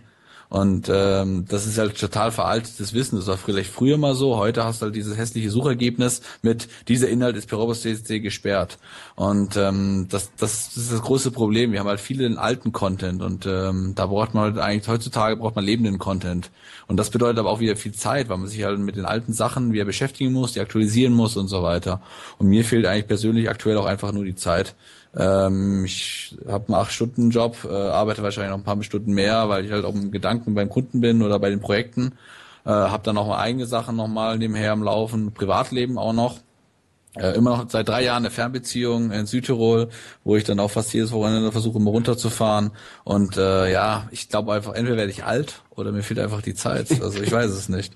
Ich denke, es ist eher eine Mischung aus beiden. Also ähm, auch vielleicht auch, wie du schon gesagt hast, Facebook und Co. Äh, machen natürlich die Sache komplett anders ähm, die, die, die, die Interaktionen, die Likes oder die, die Shares, die halt generiert werden, wenn halt ein englischer Artikel da ist. Auch teilweise, wenn man sieht, sieht welche Diskussionen auf Google Plus stattfinden, wenn ein Artikel dort geshared wird. Äh, manche werden einfach nur geplust und andere werden richtig stark halt auch kommentiert. Und dann merkt man eigentlich, dass halt auch dieses Blogleben auf einmal doch in, in eine andere Richtung geht. Also das, was früher alles im Blog stattgefunden hat und RSS-Feeds, äh, geht heute über Social. Also äh, wer hat heutzutage noch RSS-Feeds stark im Einsatz und liest sich da durch? Ähm, mit Google Reader haben wir alle wahrscheinlich uns darüber geärgert, dass das Ding abgeschaltet worden ist. Äh, sind alle noch vielleicht zu anderen wieder migriert, aber ich muss ehrlich sagen, ich weiß nicht, wann ich das letzte Mal mein Google, äh, mein RSS-Feed wieder gestartet habe und mal da gelesen habe. Aktuell läuft alles über, über, über Social-Sachen eigentlich. Uh, das mache ich aber tatsächlich fast noch täglich. RSS-Feeds? Hm? Okay. Also ich muss ganz, ganz ehrlich sagen, ähm, ich mache das kaum noch und, und zwar einfach, weil dieser blöde Google Reader nicht mehr da ist. Die Sachen zwar migriert, dann habe ich aber vergessen, wohin ich sie migriert habe und dann muss ich Passwort wieder raussuchen, dann ist eine andere Anwendung, die du wieder aufmachen muss, vorher in Google einfach drüber klicken, zack, bumm, warst du drin und konntest lesen. Also ich bin immer noch sauer dafür, weil ich es wirklich gerne gemacht habe und jetzt ist einfach nicht mehr so schön seamless, weißt du? Und ähm, das ist dann ein bisschen äh, äh, nervig einfach an der Stelle. Also bin ich äh, Google bin ich euch immer noch sehr sauer für. Also äh, dafür gibt ihr, kriegt ihr von mir auch persönlich eine Link-Entfernungsklage rein, das sage ich euch. Alles klar. genau. Also, und jetzt mal bitte an euch draußen, wie seht ihr das ganze Thema, was Martin da aufgeschmissen hat? Wie kommt ihr zeitlich mit zurecht? Äh, sind wir alle alt geworden? Sind wir aussterbende Dinosaurier? Äh, Gibt es bald keine SEOs mehr, weil keiner blockt? Was ist eure Meinung dazu? Ähm, ja, dann natürlich die Frage, wie geht's denn eigentlich mit diesen jungen Journalisten weiter? Ein spannender Artikel auf einer Seite äh, von wem ist diese Seite eigentlich? Also wer, wer, ist dieser Mensch, der diese Seite hat? Kennt den einer? Äh, Carsten Lohmeier. Ja. Äh, die Seite heißt Lousy Pennies. Ich weiß gar nicht, ob die Seite jetzt dem Carsten selbst ist oder ob äh, er da geschrieben hat. Im Großen und Ganzen, äh, wir hatten uns ja auch schon äh, kurz im Vorfeld also jemand unterhalten ähm, geht es darum, dass äh, Online-Journalisten ähm, in, äh, oder in vielen Fällen sich eigentlich online gar nicht äh, zeigen. Das heißt, sie haben kein Xing-Profil, sie haben kein Twitter-Profil, sie haben kein, keinen Account bei Google Plus. Und ähm, Stefan, du hast ja auch im, Vorfeld gesagt, als Online-Journalist, woher kriegen die, die denn eigentlich ihre Infos? Und äh, ist es denn nicht wichtig, als Online-Journalist vielleicht äh, auch in diesen Medien entsprechend unterwegs zu sein und sich dort natürlich auch zu zeigen? Also wie ja. seht ihr das? Also hier geht es lustigerweise sogar darum, dass es um, um Nachwuchsjournalisten geht, egal ob on oder offline. Also es ja macht das Ganze ja noch fast äh, also nicht schlimmer, aber, aber zumindest äh, ähm, ähm, eine größere Menschenmenge, die davon betroffen ist. Ähm, und äh, er fängt schon mit so einfachen an, dass äh, die oft nicht mal ein, ein lustiges Xing oder LinkedIn-Profil haben und dann Netzwerke aufzubauen natürlich sehr schwer wird und auf Facebook sind sie nur privat und verstehen gar nicht, was das mit ihrem Job zu tun hat. Also er hat immer Befragungen, also hat immer seine Leute, er unterrichtet wohl als Dozent an der Hochschule und fragt die halt immer solche Sachen ganz gerne mal. Und dann kommt immer so Antworten wie, wie mein Facebook-Profil hat was mit meiner Arbeit zu tun. Ähm, was für Leute, die sich mit Medien auseinandersetzen sollen und jung sind, dann doch eher äh, äh, ja, erschreckend ist. Stefan? Ja, also wie du schon sagst, es ist erschreckend. Also ich, was ich vorhin auch schon angesprochen habe, also dieser ähm, Information, wo kommt die Information her? Ähm, ich habe einfach das Gefühl, dass wenn man sich so ein bisschen durch die Medien oder die Verlageseiten so ein bisschen durchklickt und am Morgen und schaut, was es Neues gibt, äh, irgendwie ist eigentlich alles irgendwie auf DPA-Nachrichten aufgebaut und äh, eigentlich wir als CEOs äh, haben ja irgendwie auch ein bisschen die Aufgabe zu sagen, okay, ähm, wie erkennt man denn neue Themen? Und äh, was ich auch immer wieder erkenne oder mitbekomme, ist halt, dass wir Journalisten oder auch Redakteure erklären, was aktuelle Themen, die bald aufpoppen werden. Und ähm, da ist halt Social Media ganz wichtig eigentlich, weil man, wenn man sich in einem Themengebiet bewegt, glaube ich einfach, dass es gut ist, äh, da auch dann schnell Neuigkeiten mitzubekommen, so wie wir im SEO. Also wir sind alle connected. Das heißt, wenn da irgendjemand einen coolen Artikel aus den USA irgendwo auf, äh, aufgreift, der wird geshared, der wird geliked, wir kriegen das irgendwie mit und dann wäre es eigentlich für uns total einfach, einen Blogartikel darüber zu schreiben. So, jetzt nur um das, den Artikel von vorhin mal auf, wieder aufzugreifen. Ähm, wäre es unser Job, also wie Jens vorhin gemeint hätte, wäre es halt unser Job, halt äh, dauernd Artikel zu schreiben, würden wir das ja sofort machen. Wir hätten eigentlich sozusagen den schnellsten und kürzesten Weg, an neue Informationen zu kommen. Es ist also da, meiner Meinung nach, ist ja eigentlich total ein großes Fragezeichen, warum die Journalisten äh, oder die angehenden Journalisten, die eigentlich dann vielleicht äh, bald genau, also noch mehr als die Alten, die jetzt vielleicht aktiv sind, auf diese, auf diese Neuigkeiten äh, ja, ähm, ähm, angewiesen sind, nicht diese Medien nutzen oder keine Ahnung haben. Ähm, ich glaube, ein Journalist, der halt gut in Social Media aktiv ist und sich da einfach alle Informationen rauszieht oder vielleicht sogar ein Tool bastelt, wie er halt äh, immer weiß, was gerade abgeht, äh, der ist wahrscheinlich und dann noch schafft das alles noch dann noch in Worte, in Artikel niederzuschreiben, äh, der wird wahrscheinlich in kürzester Zeit so erfolgreich sein, weil die anderen warten mein und meines Gefühlsmäßig einfach nur auf DPA-Nachrichten und das ist halt irgendwie schon traurig. Ja, weil vor allem die kann man ja auch automatisch importieren, da braucht man keinen Redakteur für. Und umschreiben ähm, lassen. Ich, genau. Und, und ich möchte und, mir ganz kurz einen Einwurf machen. Sorry. Ähm, ja. Ich bin der Meinung, dass, dass, äh, ja, oder dass es nicht die Aufgabe der SEOs ist, den Journalisten zu sagen, welche Themen auf, aufpoppen. Ist es nicht, aber es passiert. Ist, ja, ja, ja, leider. Das äh, höre ich und äh, sehe ich auch eigentlich viel zu oft. Und das finde ich ganz, ganz schlimm. Und ich meine, warum wissen wir SEOs denn, welche Themen wichtig wären äh, ähm, oder wo es eine höhere Nachfrage gibt? Ja, das, das ist ganz genau durch diese Medien, weil wir uns in diesen Medien fortbewegen, weil wir uns in diesen Medien sicher bewegen und auskennen. Und das müsste man doch von jedem guten Journalisten, eigentlich echt egal, ob das online oder print ist, aber von jedem guten Journalisten muss man das in der heutigen Zeit, finde ich, erwarten können. Ja, und ganz wichtig ist es natürlich auch die Darstellung der Person selbst, wie er selber sagt. Also wenn man einfach nicht online auffindbar ist, macht man sich natürlich bei Bewerbungen sehr schwer, weil man dann grundsätzlich würde man in Medienhäusern durchaus Medienkompetenz erwarten, also auch die Selbststellung der Person im Netz. Und da gehört, das ist nicht, also ich habe das auch mal bei Leuten bewerben, ich ich google die, ich schaue, was machen die auf Facebook, was machen die auf Twitter. Und zwar nicht, um das lustige Partybild zu finden, das ist mir ziemlich egal, das können die gerne auch haben, sondern was geben die von sich und mit welchen Leuten interagieren die auf welche Art und Weise und kann ich daraus ableiten, dass die Ahnung von ihrem Geschäft haben. Und wenn sein, wenn mein Geschäft ist, zu schreiben und zu publizieren und gelesen zu werden, dann muss ich das halt eben auch in meinem ähm, digitalen Selbst äh, irgendwie widerspiegeln. Das stimmt. Das ist völlig richtig. Ich glaube, das ist wirklich ein Post, über den können wir hier noch lange, lange diskutieren und sehr, sehr lange sprechen. Und ähm, vielleicht laden wir uns ja auch mal einen Journalisten ein, Jens. Ja, wollen wir einen finden. Meine, Ludwig hat man ja schon mal da, aber der war natürlich auch ein positives äh, Beispiel par excellence. Hm. Da äh, muss man mal schauen, ob wir irgendjemand finden, der sagte, ich habe gar keine Lust auf diesen Kram. Genau. Äh, und dann kann er uns das, das mal hier. Genau, das wäre schön. Einfach mal ein äh, Gegenheld, äh, Gegenredemensch oder Antiheld, whatever. Ähm, genau. Dann kommen wir zum äh, Next Thema und zwar hat Julian sich gefragt, was kostet äh, SEO? So. Den Artikel habe ich jetzt nicht gelesen, da müsst ihr irgendwas zu sagen und ich lese mal schnell, während ihr was redet. Alles klar, äh, ich kann es kurz mal äh, erörtern. Das Bild ist erstmal göttlich vom Julian. Äh, also einfach mal reinlesen in den Post. Auf der Party war ich auch, war sehr gut.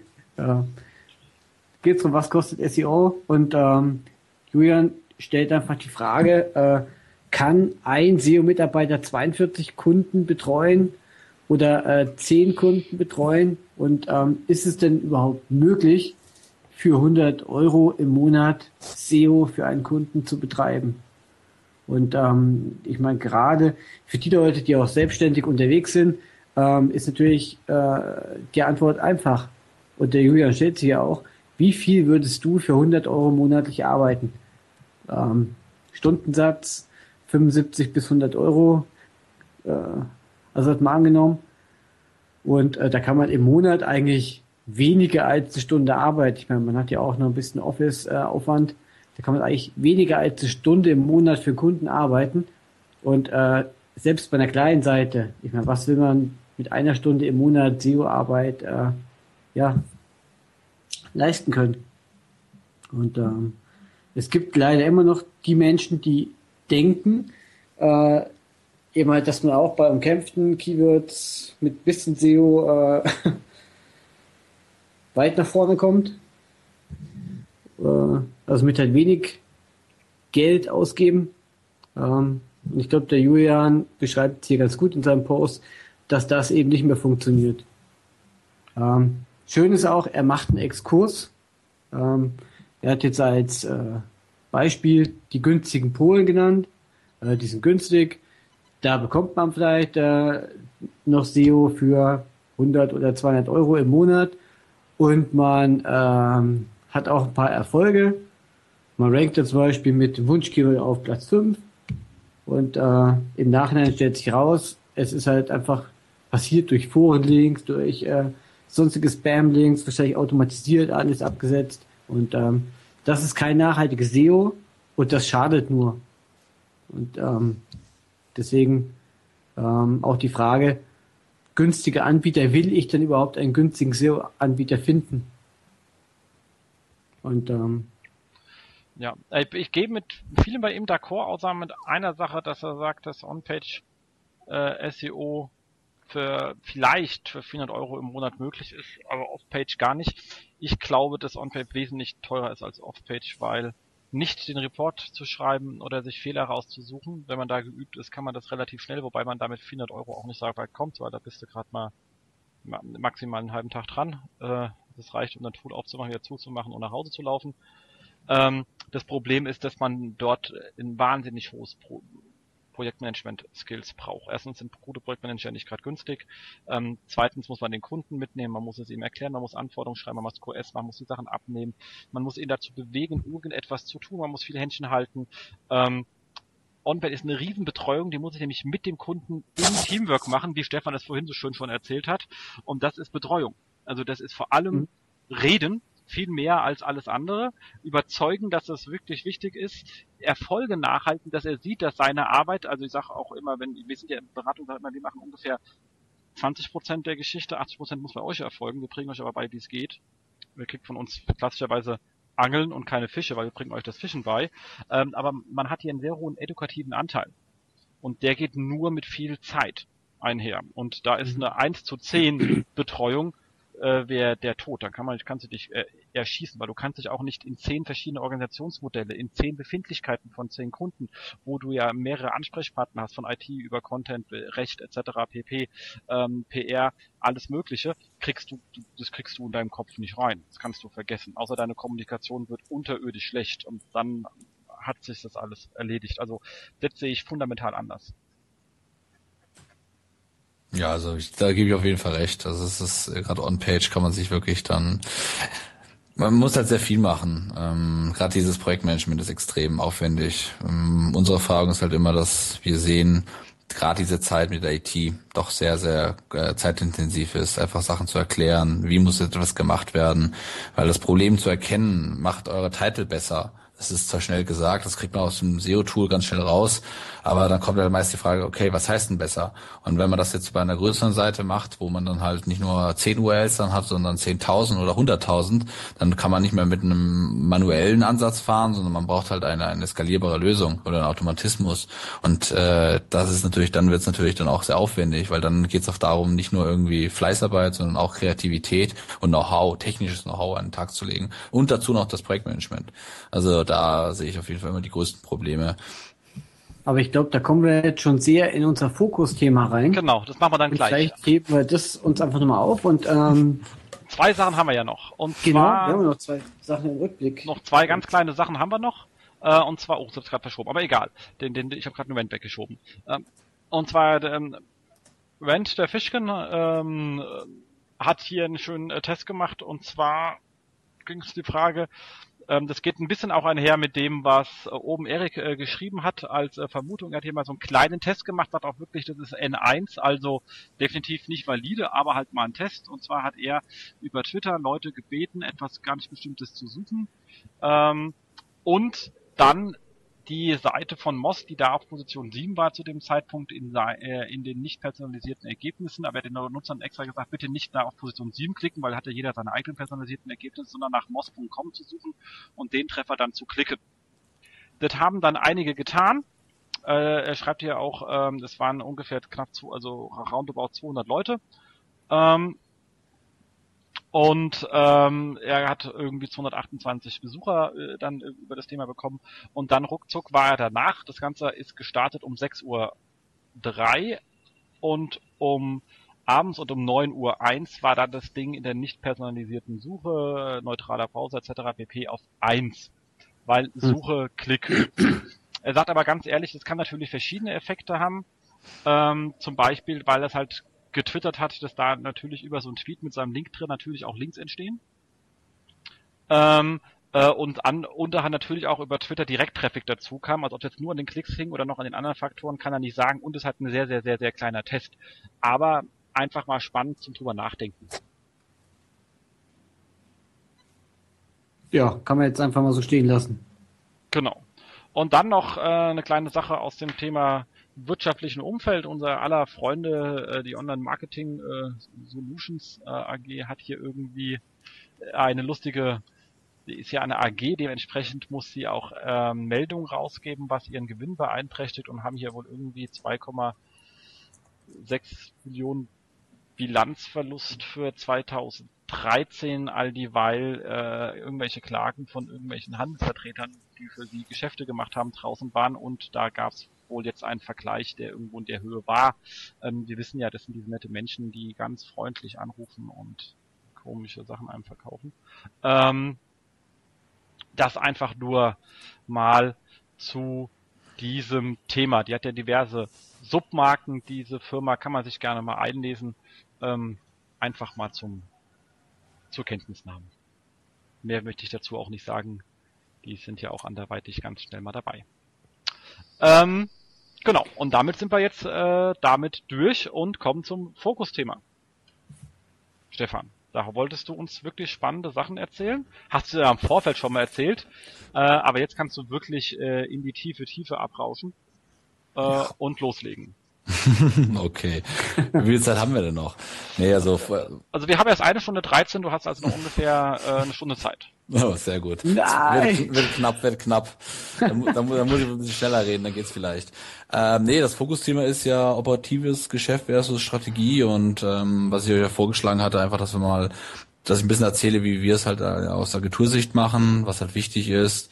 Und ähm, ja, es ist halt äh, der wichtigste Punkt ist ja wirklich operatives Geschäft versus Strategie aus Agentursicht ist ja eigentlich ähm, setze ich jetzt alles auf Kundenseite, aber ich muss auch ein bisschen darauf achten, dass halt auch die das Team sich weiterentwickelt. Und ähm, in meiner Rolle als Head-Off habe ich halt auch das Team ja langsam aufgebaut.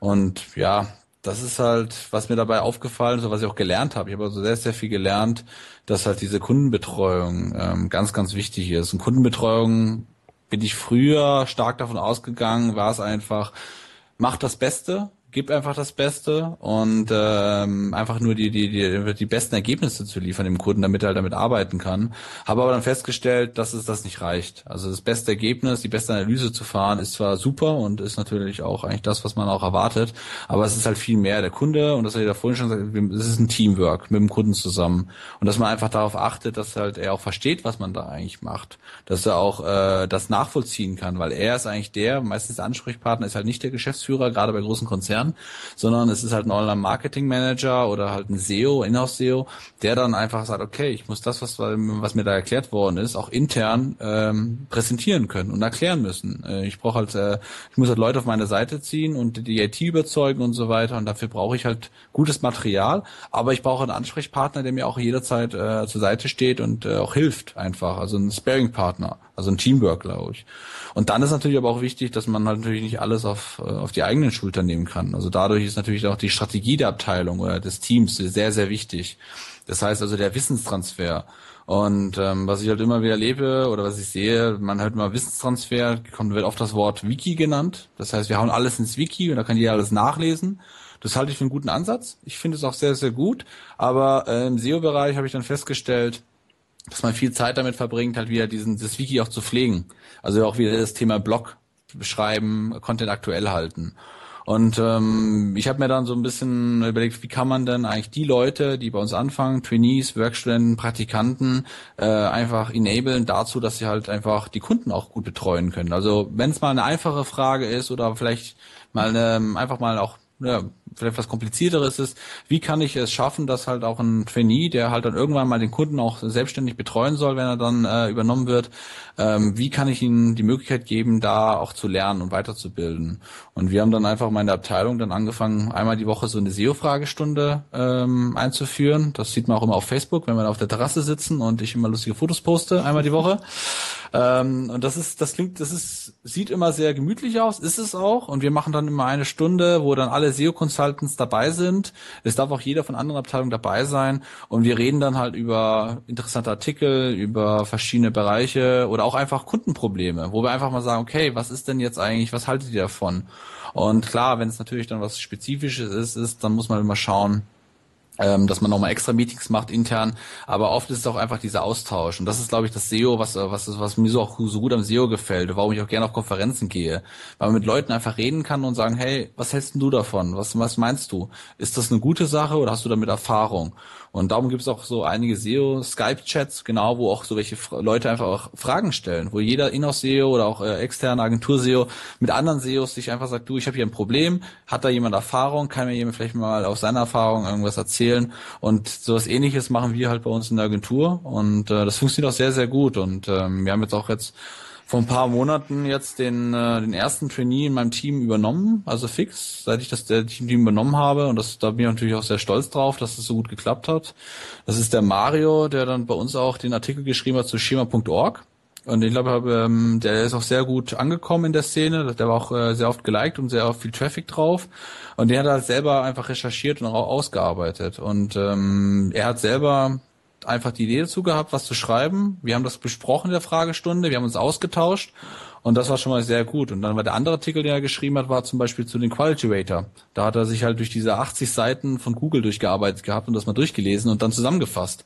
Und äh, ich war sehr, sehr dankbar einfach, weil ich sagte, ich habe keine Zeit, das alles durchzulesen. Und so lerne ich natürlich dann auch noch viel und das gleichzeitig lehrt auch das Team. Und das ist natürlich ganz, ganz wichtig, dass man halt auch diese, diesen, diesen Wissenstransfer halt wirklich einen Fokus setzt. Und dann natürlich auch immer ganz wichtig, äh, was gibt es Neues, neue Blogartikel, sich austauschen, habt ihr das gelesen, schaut euch das mal an. Und dadurch, dass halt aber das operative Geschäft darf ja nicht immer gestört werden. Also wenn man jeden Tag im Skype-Chat ist und dann das poppt das die ganze Zeit das Ding auf, dann ist es natürlich auch äh, störend, weil man verliert ja auch immer dann Konzentration und muss sich wieder reinarbeiten in das Thema, wo man gerade dran sitzt. Und darum machen wir diese Fragestunden. Das funktioniert wirklich sehr, sehr gut und äh, macht auch sehr viel Spaß. Und dann natürlich, klar, Kundenpflege einfach. Was muss man eigentlich tun, um halt einen Kunden gut zu betreuen?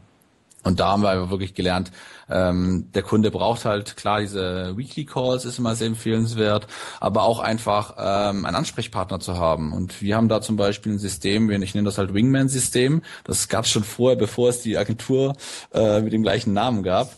Ähm, und das war einfach nichts anderes, als wir gesagt haben. Ähm, wir haben ja festgestellt, dass es zum Beispiel sehr kompliziert ist, ähm, Übergaben immer zu machen, die dann auch wirklich dann eins zu eins passen weil halt dann jemand sich komplett andere, äh, Fremdes oder in ein Thema reinarbeiten muss und dann halt den Kunden eine Woche betreuen soll oder zwei Wochen. Und das ist natürlich machbar, dass dem Kunden einfach sagt, okay, äh, ich bin jetzt eine Woche nicht da, muss jetzt das Thema pausieren.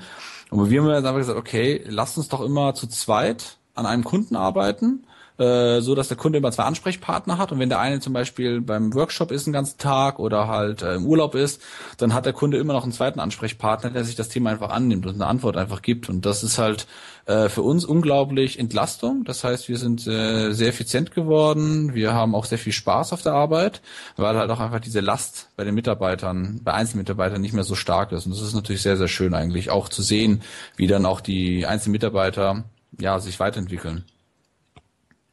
Ja, das ist so das operative Geschäft wäre so Strategie bei uns. Fragen? Ähm, wie macht ihr das mit Konferenzen? Ja, die Konferenzen sind ja meistens am Wochenende, ne? Das ist ja kein Thema. Ähm, nein. Außer, au, außer der Campings doch nicht und die ist jetzt eine ganze Woche. Ja. Nein, also. nee, also Konferenzen ist ganz klar, ja. Ähm, wir versuchen natürlich da die Leute auch hinzubringen. Das ist, ähm, Campings waren wir zum Beispiel dieses Jahr mit sehr vielen Leuten. Ähm, ich versuche die, die Leute zu animieren, halt auch zu anderen Kampfkonferenzen zu gehen. Das ist natürlich ihre eigene Entscheidung, dahin zu gehen, ob, ob sie es wollen oder nicht. Es gibt dafür ein Budget und ähm, ja, das ist, ich ich finde es halt immer wichtig, dass wir zu Konferenzen gehen. Ich möchte aber auch, dass die Leute zu Konferenzen gehen, um nicht nur irgendwie in den Vorträgen drin zu sitzen und einfach zuzuhören und äh, Sachen mitzuschreiben, weil das könnte man theoretisch auch in den Recaps nachlesen. Ähm, viel, für mich ist viel wichtiger, dass sie halt äh, andere SEOs kennenlernen und sich mit denen austauschen und einfach verstehen, äh, wie andere Leute ticken und sich Informationen holen, aber auch Informationen geben, weil ich glaube, das ist ganz, ganz wichtig einfach wie macht ihr das dann mit dem, also ich meine, im Recap stehen ja ein paar Sachen drin, aber mit drin zu sein ist schon was anderes. Aber wie kriegst du dann die Informationen, die man aufnimmt, wieder zurück ins Team?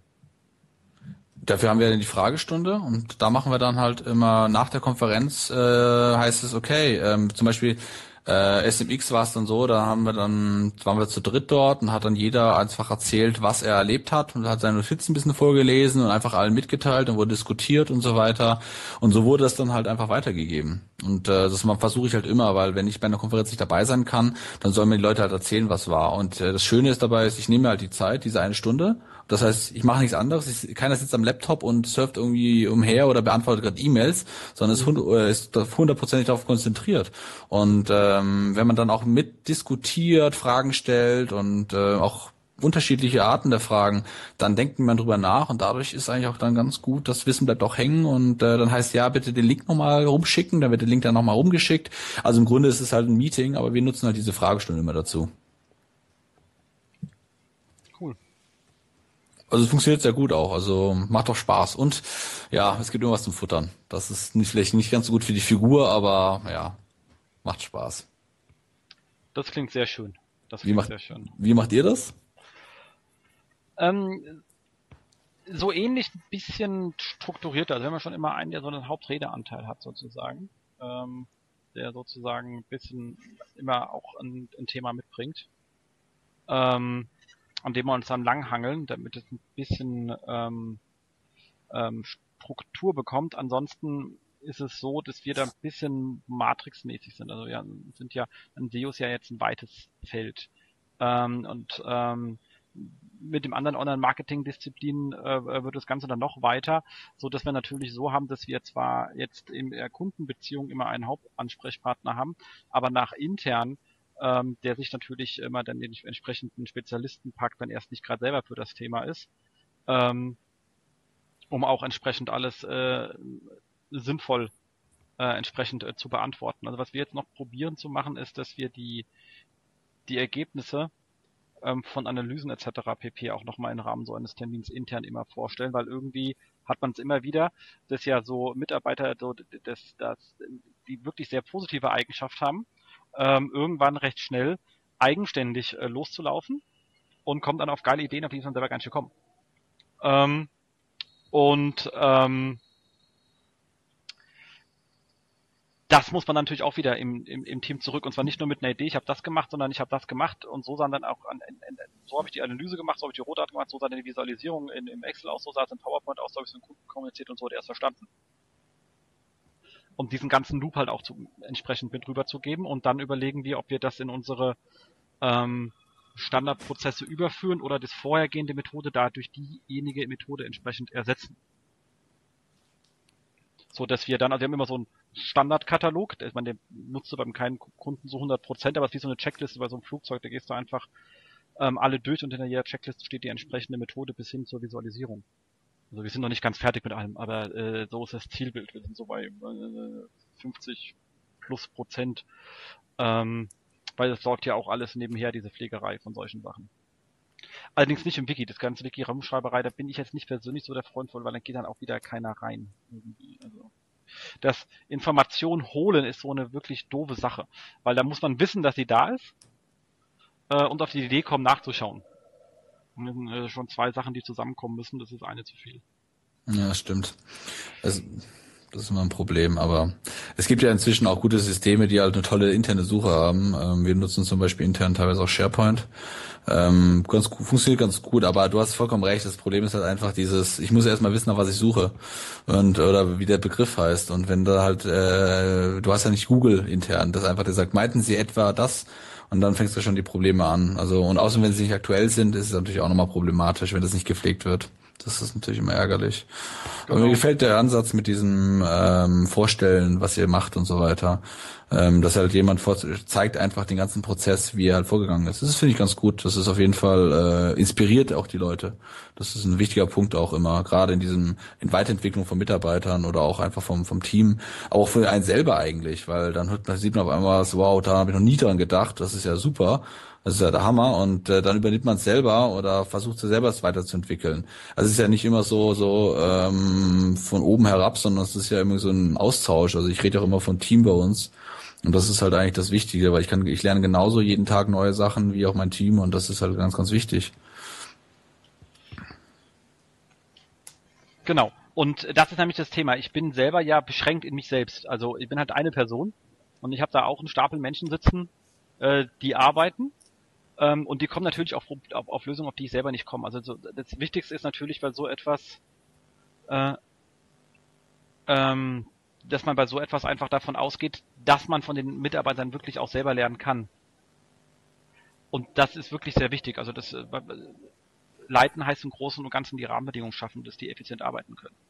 Und ähm, dann schaut man halt, dass man von seinen Mitarbeitern lernt und ihnen hilft, voneinander zu lernen. Also genau wie du es gesagt hast. Also das sind so die wichtigsten äh, Sachen. Wenn man einfach alles vorgibt, dann führt es dazu, dass die aufhören zu denken. Und dann ist man auf sein eigenes Gehirn äh, reduziert und dann braucht man sich eigentlich keine Mitarbeiter zu halten, sondern tut's. Genau. Und wenn das funktioniert, dann klappt auch das operative Geschäft viel besser, weil ähm, man kann selber, ähm, ich sag mal, man ist halt, niemand ist perfekt und äh, man denkt auch nicht an alles. Und äh, wenn zwei Leute an einem Projekt arbeiten oder halt einer mitdenkt, dann kann das mal passieren, dass man halt eine Sache, die man vielleicht vergessen hat, einfach dann äh, dann doch noch mit reingenommen wird oder halt an den Kunden kommuniziert wird. Und äh, oder auch selbstständig einfach, der sagt hier, ich übernehme das jetzt, du bist halt den ganzen Tag im Workshop oder bist auf einem Termin, ähm, ich übernehme jetzt die Kommunikation mit dem Kunden, der Kunde möchte eine Antwort haben, der Kunde ist zufrieden, weil er halt schnell eine Antwort bekommt. Und die ist natürlich auch dann noch qualitativ hochwertig. Und das ist äh, genau das eigentlich, was ja die Kunden wollen. Und ähm, man muss halt erstmal die Möglichkeit, das Team enablen und dann halt auch den Kunden dementsprechend zu betreuen, ähm, weil halt auch einfach der Kunde will ja eigentlich, also so stelle ich mir das mal vor, ich will halt schnell eine Antwort haben. Das ist ja wie bei der Suchmaschine. Ich gebe was ein und will nicht erstmal fünf Minuten warten, bis mir die Suchmaschine ein Ergebnis liefert, sondern ich will das Ergebnis sofort haben und ich will das beste Ergebnis haben. Und das ich verstehe. Ne? Und das genau. ist halt ganz, ganz wichtig. Und wenn das halt nicht passiert, weil ich erst irgendwie eine Woche später eine Antwort bekomme, dann ist es natürlich schlecht, weil ich sagte, ja, ich, hab, ich wollte die Antwort schneller haben. Eine Woche ist mir einfach zu lange. Das, das reicht mir nicht. Ich sei denn, ich schreibe rein, ich bin jetzt die nächste Woche nicht da, weil ich im Urlaub bin, das passt schon, wenn ich später komme. Das kann man Google leider nicht sagen. Aber äh, wenn es natürlich so läuft, ist es natürlich super, wenn dann einfach der Kunde schnell die Antwort bekommt und ich würde mich halt freuen. Oder wie siehst du das, Markus? Ja, das ja klar. Äh, auf jeden Fall. Ähm, es ist ganz spannend, äh, euch jetzt auch mal zuzuhören äh, von Seiten der Agentur. Äh, ich als Inhouse-SEO befinde mich ja auf der Kundenseite und äh, klar äh, gibt es Antworten, die man einfach schnell braucht und es gibt Antworten, ja, da ist es okay, wenn es äh, auch mal zwei, drei Tage dauert. Ähm, aber das ist dann so eine Art Agreement mit der Agentur. Also, ähm, also ja, immer so weiß man dann irgendwann, wie man tickt. Äh, die Agentur weiß, wie wir ticken äh, und halt andersrum auch. Und äh, was ich noch ganz kurz zum Thema Wiki sagen wollte, für ein Inhouse-SEO äh, eines Konzerns oder eines größeren Unternehmens ist das natürlich Gold wert weil es kommen äh, aus verschiedensten Abteilungen immer wieder dieselben Fragen. Und da ist es einfach Gold wert, wenn man sagen kann, hier alles klar, äh, den Task kannst du am besten so und so selbst machen. Mit Link auf, auf das Wiki, auf den, äh, ja, immer entsprechenden Beitrag. Und ja, aus da spart man sich Zeit ohne Ende. Also ich kann jemand wirklich nur jedem Inhauser empfehlen, äh, ein Wiki anzulegen, das zu pflegen. Äh, die äh, häufigen Fragen einfach mal zu sammeln und daraus dann ein schönes Wiki zu erstellen, das macht absolut Sinn. Nee, also intern hat man das damals bei der Telekom auch gehabt, so ein Online-Marketing-Wiki einfach für diese Standardbegriffserklärungen und sonstigen äh, Kleinkram, da kann man das auch machen. Ähm, äh, aber es ist halt auch eine Riesenorganisation. Also jetzt im Moment bei uns, ich meine, zehn operative Leute sitzen zum Glück in mhm. einem Raum, da klappt es noch auf Zuruf, also das, das Modell ist nicht ewig skalierbar, ab einer gewissen Größe braucht man gewisse Formalien.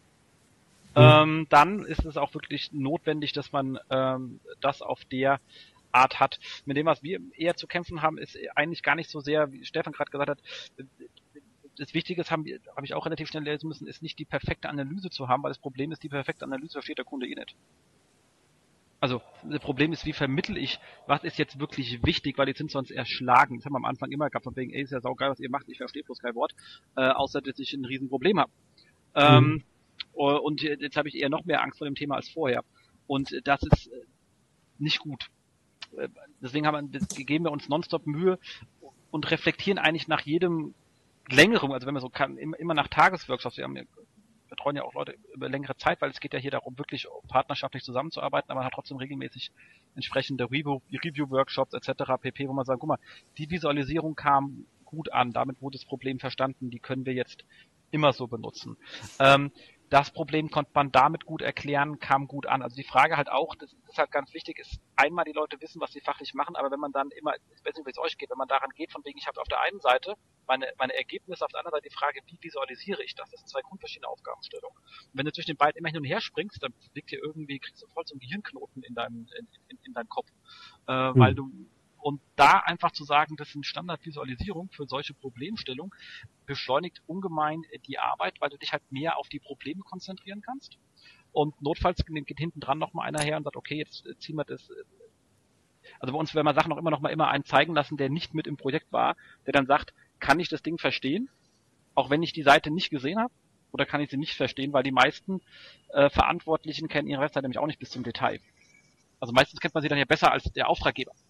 Ähm, Und äh, da muss man halt wirklich sehr aufpassen, ähm, dass man da halt äh, den, den Kunden nicht überfährt mit zu viel Information, äh, sondern äh, mitnimmt und notfalls äh, so ein Projekt auch wirklich in, in, in, in gute Pakete schmeißt, wo man am Anfang sagt, das sind alle Pakete, wir haben jetzt erstmal die als wichtigste rausgenommen äh, und wir bleiben jetzt heute in dem äh, und auch die nächsten zwei Monate mal nur an den Themen, damit wir die auch fertig kriegen und die anderen machen wir später, äh, um einfach auch die Aufmerksamkeitsspanne und die Aufnahmefähigkeit äh, des Zuhörers nicht äh, ins Nirvana zu schießen. Ja, was man auch nie vergessen darf, ist ja, SEO ist ja unsere Leidenschaft. Also wir machen das ja tagtäglich. Und wenn es jetzt Canonical Text ist, Duplicated Content, Weiterleitungen und so weiter und so fort, das ist ja für uns halt Standard oder wir kennen es damit aus. Und wenn dann jemanden vor uns sitzen haben, der halt das zum ersten Mal hört, weiß aber nur, dass der Google-Traffic nach unten geht oder halt äh, mehr haben möchte, äh, für den ist das natürlich eine komplett neue Welt. Und ähm, ich denke immer dann so ein bisschen, wenn man halt in das, den ersten Arbeitstag in der Firma hat, äh, diese, diese, diese, diese, diese Welle an Informationen, die auf einen zurollt, dass man abends nach Hause kommt, man ist komplett durch den Wind. Und so geht es eigentlich auch dem Kunden ja dann auch.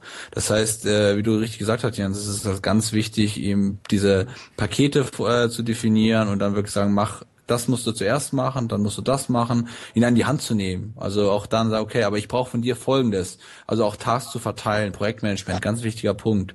Äh, ist natürlich das A und O. Also gerade aus Agentursicht mit Kunden, ähm, das ist natürlich dann, ja, sehr, sehr wichtig.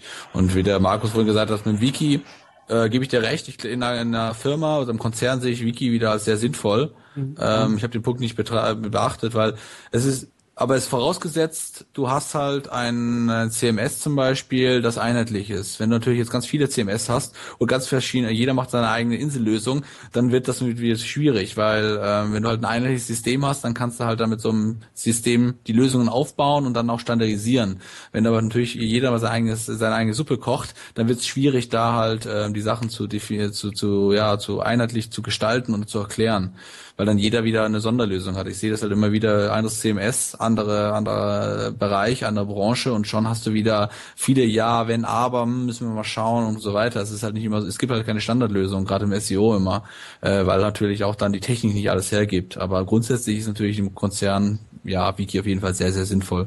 Mhm. Gebe ich dir recht. Du hast jetzt noch den Punkt gehabt, wichtige regelmäßige Prozesse. Genau, wichtige regelmäßige Prozesse. Also es ist halt, ähm, immer sehr, sehr wichtig auch, was, was macht man eigentlich mit dem Kunden? Also ich bin, ich finde Ranking Reports zum Beispiel finde ich ganz gut.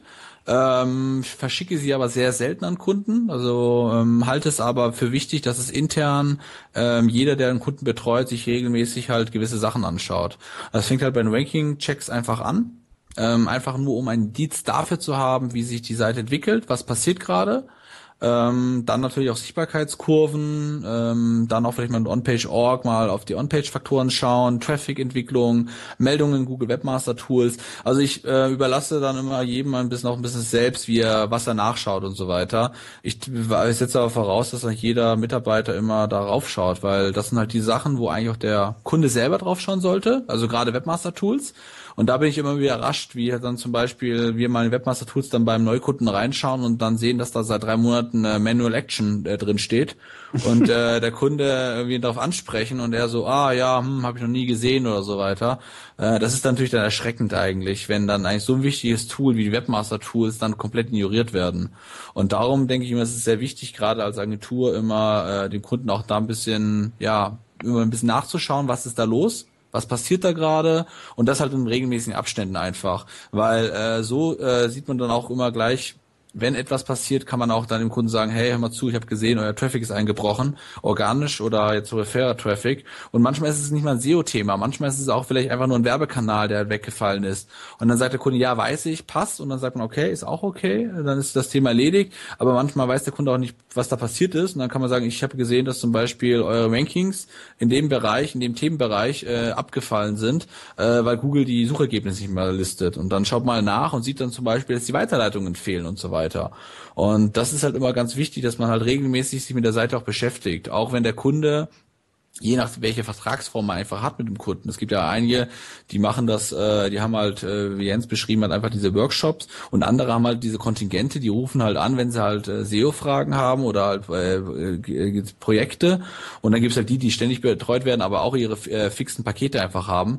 Ähm, und da ist halt immer wichtig, dass man mal drauf schaut und auch immer dann wieder den Kunden auch immer wieder abholt und sagt, hey, pass mal auf, ähm, du wirst wahrscheinlich, äh, wenn du jetzt mal drauf schaust, äh, Traffic wird wahrscheinlich eingebrochen sein, das ist dir wahrscheinlich schon aufgefallen, ähm, oder die Sichtbarkeitskurve geht runter, ähm, guck mal drauf, ähm, könnte eventuell ein Problem sein oder es könnte Fragen innerhalb des Unternehmens für dich geben, äh, sei vorbereitet. Und da ist natürlich dann gut für den unseren Ansprechpartner, wenn er dann natürlich immer auch äh, dann gewappnet ist. Vielleicht kriegt er schon von uns dann vorab schon mal eine kleine Analyse oder halt einen Hinweis, was der Grund dafür sein kann, dass wenn er intern dann halt darauf angesprochen wird in den Meetings, dann immer auch gleich eine Antwort hat. Und das ist halt ganz, ganz wichtig. Und das ist, was ich auch gemerkt habe, was Kunden auch äh, sehr, sehr schätzen einfach. Weil das ist auch unsere Aufgabe als Agentur, glaube ich, auch dem Kunden da auch ein bisschen äh, ja zu unterstützen, auch immer ihnen zu die Möglichkeit zu geben, halt auch seine Arbeit zu machen und diese Teamwork einfach. Wir passen auf ihn auf, er passt auf uns auf und äh, gemeinsam äh, bringen wir dieses Projekt halt und dann zu rocken. Ich habe gleich mal eine Frage zu den Google Webmaster Tools äh, für euch äh, als äh, also jemand Agenturen geben euch die Kunden Zugriff auf die Google Webmaster Tools auf ihre eigenen im Regelfall oder ähm, ist es ein Thema, wo die Kunden äh, denken, uh, das sind sensible Daten, äh, da wollen wir unserer SEO-Agentur keinen Zugriff darauf geben, was ich auch schon mal gehört habe. Immer. Also ansonsten nehme ich den Kunden nicht an, ganz einfach, weil dann kann ich nicht arbeiten. Also es sind die validesten Daten, die ich kriege von Google, wenn ich die nicht habe mhm. und der Kunde sie nicht interpretieren kann oder mir sagt, ich schicke dir ab und zu mal einen Auszug, dann kann ich nicht effizient arbeiten. Dann lehne ich ihn ab, weil es ineffizient wird einfach. Sage, dann geh bitte ja. woanders hin und äh, troll dich deines Weges. Ähm, weil ich sonst schlicht und ergreifend nicht arbeiten kann. Es gibt ja diesen lesenden Zugriff, wir können ja nichts einstellen. Ja, also ich kann ja nicht einfach sagen, drop die Seite oder so, das ist ja absolut ungefährlich. Äh, ansonsten sind wir im Kern, äh, im Konzernumfeld sowieso alles mit NDA unterlegt. Ähm, ähm, haben da auch entsprechend ähm, die, die Abgrenzung im Konzern, äh, also bei uns intern in der, in der, in der äh, im, im Unternehmen äh, festgestellt, äh, sichergestellt.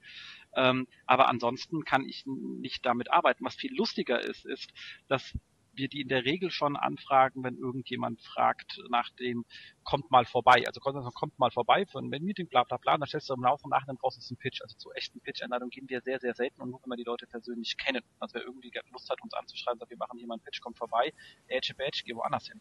Ähm, aber weil wir Leute, die wir persönlich kennen, ähm, und zu dem wir einen Bezug haben, machen wir das durchaus. Äh, mhm. Aber viele machen einfach, sagen gar nicht einen Pitch machen, sondern sagen einfach, hier macht mal irgendwas, mit irgendein Kleingeld raus und sagen, wollen einmal mal treffen und man fährt Bindership, man fährt man ist in so einer Pitch-Situation. Und ähm, dann klappt das manchmal, manchmal klappt es nicht. Äh, eingeschnappt bin ich sowieso schon. Ähm, aber man hat dann den, trotzdem, habe ich im Vorfeld immer mir den Zugang äh, erfragt und auch bekommen. Und ihr glaubt nicht, wie viele Zugänge ich von Leuten habe mittlerweile, die uns nie wieder rausgenommen haben. Also, wir schreiben die auch an, aber irgendwie scheint das, äh, also das Rausnehmen scheint schwerer zu sein als das Reinnehmen, habe ich festgestellt. Also, Stefan, wie ist bei euch? Also ich habe noch nie die Situation erlebt, dass mir jemand keinen Google Webmaster Tool Zugang gegeben hat. Ähm, NDA ganz klar, ist immer mit dabei oder immer öfters, gerade bei großen Konzernen. Ähm, wie Jens halte ich halt die Google Webmaster Tools einer der wichtigsten Daten. Wir fragen auch immer die Bing Webmaster Tools mit an. Ähm, ist meistens dann noch komplizierter, weil meistens, äh, wenn, wenn die gar nicht sie, da sind. genau. es ist immer das größte Problem. Aber wir sagen, also, gerade wenn halt, wenn es doch Sinn macht, dann fragen wir die auch nochmal an, dann haben wir halt mehr Daten. Aber klar, Google Webmaster Tools sind natürlich die wichtigsten. Und da haben wir eigentlich noch nie Probleme gehabt, dass jemand gesagt, nein, ihr kriegt sie nicht. Ähm, okay. Es ist halt, ähm, wie Jens schon gesagt hat, man hat halt oft die Situation, dass halt dann man noch weiterhin in diesen Zugängen hat ähm, wir schreiben dann auch immer die Ex-Kunden an oder die, die halt nie mit uns zusammenarbeiten wollen oder können oder wie auch immer. Und ähm, ja, weisen sie auch dann darauf hin, dass wir noch drin sind und ja, dann kommen wir früher oder später kommen wir dann irgendwann mal raus oder prüfen es dann ein Jahr später nochmal oder ein paar Monate. Ähm, es geht halt für uns einfach nur darum, wir wollen halt vermeiden, dass halt jemand ja, uns irgendwie vorwirft, dass wir die Daten irgendwie noch nutzen. Aber es ist echt so, das ist echt faszinierend. Also da wird oft teilweise auch über die Google Webmaster Tools durch die NDA halt doch ein großer Akt gemacht, weil man sagt, für sensible Daten, wie du gesagt hast, Markus, ähm, können wir nicht einfach so Zugang geben? Okay, dann machen wir NDA, ist dies rausgeschickt worden, ja, dann kriegt ihr auch Zugang, passt auch alles. Ähm, und dann das rausnehmen ist dann eigentlich dann wirklich teilweise doch dann länger. Ähm, ist natürlich dann ein bisschen ärgerlich, beziehungsweise ja unschön oder wenn man dann halt die Zugänge noch hat. Und aber ansonsten hatten wir auch noch nie Probleme eigentlich, weil ja. Die, die verstopfen dir einfach nur deine Übersicht ein bisschen, das ist alles. Ansonsten bist du ja immer noch unter NDA, also auch wenn die sich vergessen, so. kannst du damit ja nichts anfangen. Du hast ja immer noch den unterschriebenen NDA. Also Gefahr besteht nicht, wenn sie eigentlich rausnehmen, muss man ganz klar sagen, weil nur weil kein Geschäft zustande gekommen ist, gilt ja immer noch der NDA von vorher. Der klar, ja also also da ist ja immer noch alles safe und man hat auch keine Zeit, sich da drin rumzugondeln. Also ich habe echt anderes zu tun. Das ist einfach nur lustig. Also also wir haben sogar so, dass wir für jeden Kunden ein eigenes Account haben. Ähm, weil ich einfach nicht, äh, weil wir einfach sicher gehen wollen, dass halt nicht jeder immer in alle Accounts reinschauen kann. Das ist für uns immer auch ganz wichtig immer. Ähm, ich will halt vermeiden, dass halt ein Praktikant, der halt vielleicht äh, oder jemand, der halt nur kurz da ist, einfach mal alle Daten reinschauen kann. Kö könnte vielleicht durch Übereifrigkeit auch irgendwie falsch verwendet werden. Da muss man ein bisschen aufpassen. Aber wir hatten noch nie da hast du recht, aber für jeden haben wir jetzt nicht einen, aber für die entsprechenden Gruppen halt. Aber ähm, also wir hatten noch nie die Situation, das war noch nie ein Problem, aber ähm, ich bin immer ein bisschen vorsichtig bei solchen Sachen, gerade weil doch äh, die Daten doch sehr sensibel sind. Nicht, wie du richtig gesagt hast, nicht, dass jetzt irgendwie das Account gelöscht wird oder so, aber es sind halt doch wichtige Daten und es ist halt dann schon, das sind jetzt besonders, wo wir natürlich auch äh, die Keyword-Daten haben. Das ist die einzige Quelle, wo wir wirklich Keyword-Daten haben. Äh, da, wo wir auch jetzt äh, genauere Daten auf HTTP und HTTPS haben, das ist natürlich ganz, ganz wichtig einfach, dass man dann noch diese Daten auch, äh, die vom Kunden anvertraut wird, auch dementsprechend schätzt und auch aufpasst. Genau, super. Das ist äh, eine schöne Sache. Ähm, was da einfach noch wichtig, also was wir auch an der Stelle haben in der Regel ist so, dass wir sowieso ein festes monatliches ähm, Reporting haben, was wir auch gerne im Design des äh, Kunden machen, weil man muss ja ganz klar sagen, der Kunde, der uns beauftragt, dem sein Kunde ist ja sein Chef.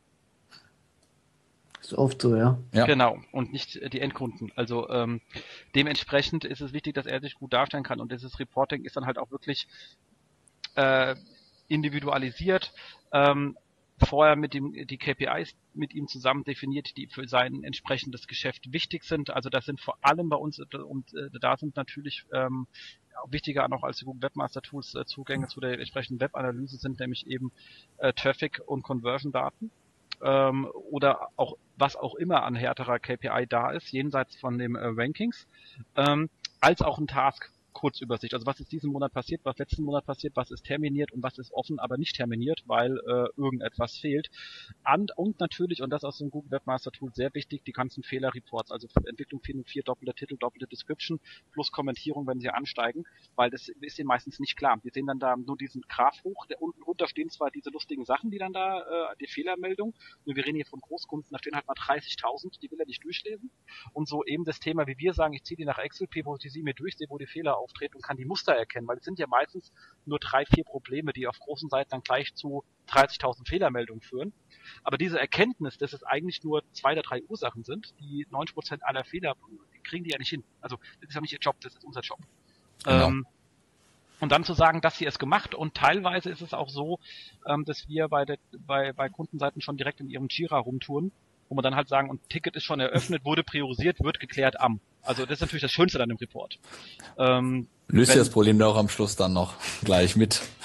Nee, also wir, wir programmieren ja nicht. Also ich meine, ja. ähm, das müssen die schon selber machen. Aber es ist natürlich schön, wenn man sagt, Ticket ist offen, äh, Problemstellung ist verstanden, es ist hinreichend gut formuliert und es wurde auch schon terminiert. Dann sieht man, aha, okay, Problem, doof, das passiert ist, aber äh, meine Leute, also vor allem die internen Leute arbeiten schon dran. Ähm, nach Hinweis und Rücksprache und es hat sich dann auch für nächsten Monat wieder erledigt. Also das ist natürlich, äh, gibt halt so ein schönes Gefühl zum Einschlafen und das ist immer wichtig. Ich sage mal, Kunden sollen zufrieden schlafen können und wissen, dass sie an der Stelle so safe sind, äh, wie es eben möglich ist. Genau, gleiches Credo. Unterschreibe ich gerne. Genau. Und Markus, du schläfst ja gut. Wer auch immer dich betreut.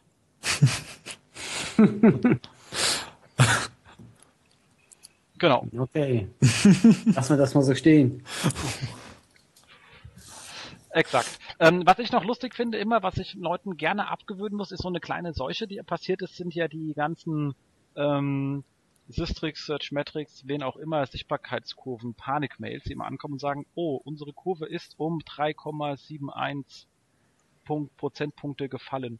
Was ist dann hier los? Und dann immer zu sagen, okay, Frage 1, habt ihr irgendetwas geändert? Wird diese Frage mit Nein beantwortet, ist wahrscheinlich gar nichts los. Frage 2, wenn irgendwas von der, wir können jetzt in der Analyse gehen, holen uns alle Keywords, gleichen ab, welche sich wie verändert haben und versuchen rauszubekommen, was wirklich passiert ist. Das ist immer ungefähr drei Tage beschäftigt, kostet x Euro. Das Problem ist, könnt ihr in den nächsten drei Tagen irgendetwas ändern bei euren Release-Zyklen, die sowieso immer in Monaten gehen? Wenn nicht, ist die ganze Frage für die Tonne. Weil aus der Erkenntnis kann keine Handlung folgen. Und das ist das Wichtigste, was wir gerade bei unserem Kunden immer beizubringen, zu sagen, ihr seid, ihr, ihr seid große Webseiten, das heißt, ihr seid Schlachtschiffe. Schlachtschiffe sind dazu da, Linien zu durchbrechen und geradeaus zu fahren. Wenn ihr anfangt, euch von irgendwelchen Schnellbooten aus der Linie zu drängen, dann hält eure Linie nicht und das ist äh, fatal, wenn man das mal in Militärsprache ausdrücken kann, sondern man hat seinen Plan und den verfolgt man und exekutiert. Dann habe ich bei der T-Online auch immer gemacht. Mich hat nie interessiert, was Google macht, mich hat nie interessiert, was die Konkurrenz gemacht hat. Wir haben unseren Plan und haben den verfolgt. Ob zwischenzeitlich mal drei Prozent runterging, ist mir egal, wenn es am Ende vom Jahr 40% plus waren. Oder 50 oder 100. Und darauf kommt es einfach an. Also weniger Tagespanik und dann sagen, Händchen ruhig halten, normale Schwankungen sind ständig da gerade den Plan verfolgen, den wir haben, keine Ablenkung. Weil Ablenkung führt zur Ineffizienz in, in Prozessstrukturen. Stimmt, hundertprozentig. Also die Sichtbarkeitskurven sind echt immer so ein. Also ich, ich liebe sie. Ähm, in dem Sinn, dass es einfach einen guten Indiz gibt, aber es ist halt dann auch immer schwierig, wenn sie überinterpretiert werden und äh, die Leute Panik machen bekommen oder Angst bekommen. Ähm, das Problem ist halt, ähm, es hat viele Jahre gedauert, bis die Inhouse-SEOs oder einfach ihren Vorgesetzten erklärt haben, dass Sichtbarkeitskurven ihren Erfolg messen und jetzt werden sie halt daran gemessen. Und dadurch haben sie natürlich dann auch immer Angst, wenn die runtergehen, weil dann heißt es so, ich sage das mal so bildlich, wenn der SEO das, äh, das Rad dreht, dann geht die Kurve hoch, weil er arbeitet als SEO und wenn er aufhört zu drehen, dann geht die Kurve runter. Und das ist halt dieses Bild im Kopf, was dann immer, wo dann Panik auslöst, weil es heißt, oh, ich habe meine Arbeit schlecht gemacht oder das muss jetzt jemand erklären. Und dann ist natürlich immer schwierig. Also im Grunde sind wir auch ein bisschen selber schuld, dass halt dann diese Anrufe oder diese E-Mails kommen, wo die Leute Angst bekommen äh, was da los ist. Warum, warum geht das runter? Habe ich, weil auch Google ist aber natürlich auch Teilschuld, weil Google auch diese Panikmacherei und diese, wir sehen alles, wir können alles, wir bestrafen auch jetzt ganz, ganz böse und schmeißen sich aus dem Index. Und das merkt man ja auch bei, teilweise bei den Fragen bei den Kunden, die dann einfach Angst haben, wenn sie irgendetwas äh, machen, egal was, auch wenn es eine ganz Kleinigkeit ist, wo jemand sagt, es ist so lächerlich oder harmlos, dass dann gleich die Seite komplett aus dem Google-Index fliegt. Und das ist halt wirklich dann eigentlich tragisch, wenn es halt. Aber andererseits, ähm, ja, das ist halt bei, ja, ist aber halt bei so. drei, aber bei, bei, bei drei Prozent halt. Aber und, und die Hauptfrage ist, beziehungsweise was ich immer sage, ist, es ist einfach überhaupt kein KPI. Es sagt nichts über meine SEO-Arbeit aus, weil erst egal welche Firma man nimmt, das sind deren Sichtbarkeitsindexe. Die haben mit meinem Geschäft nichts zu tun. Definitiv nicht. Die messen irgendetwas nach irgendwelchen Kriterien, nach irgendwelchen Gewichten, die mit meinem Geschäft nichts, aber auch wirklich gar nichts zu tun haben. Ich liebe den Sichtbarkeitsindex, wenn ich eine Seite, wenn ich keine anderen Daten habe, analysieren muss oder wenn ich mal schauen möchte, was machen die in ihren Verzeichnissen, wie arbeiten. Man kann von, man kann natürlich schon gewisse Sachen sehen und das macht Mhm. auch Sinn. Aber sie sind einfach für mich keine KPI, weil intern habe ich andere Größen, wie Besucher, Umsatz etc. Das sind meine Sachen, die für mich wichtig sind.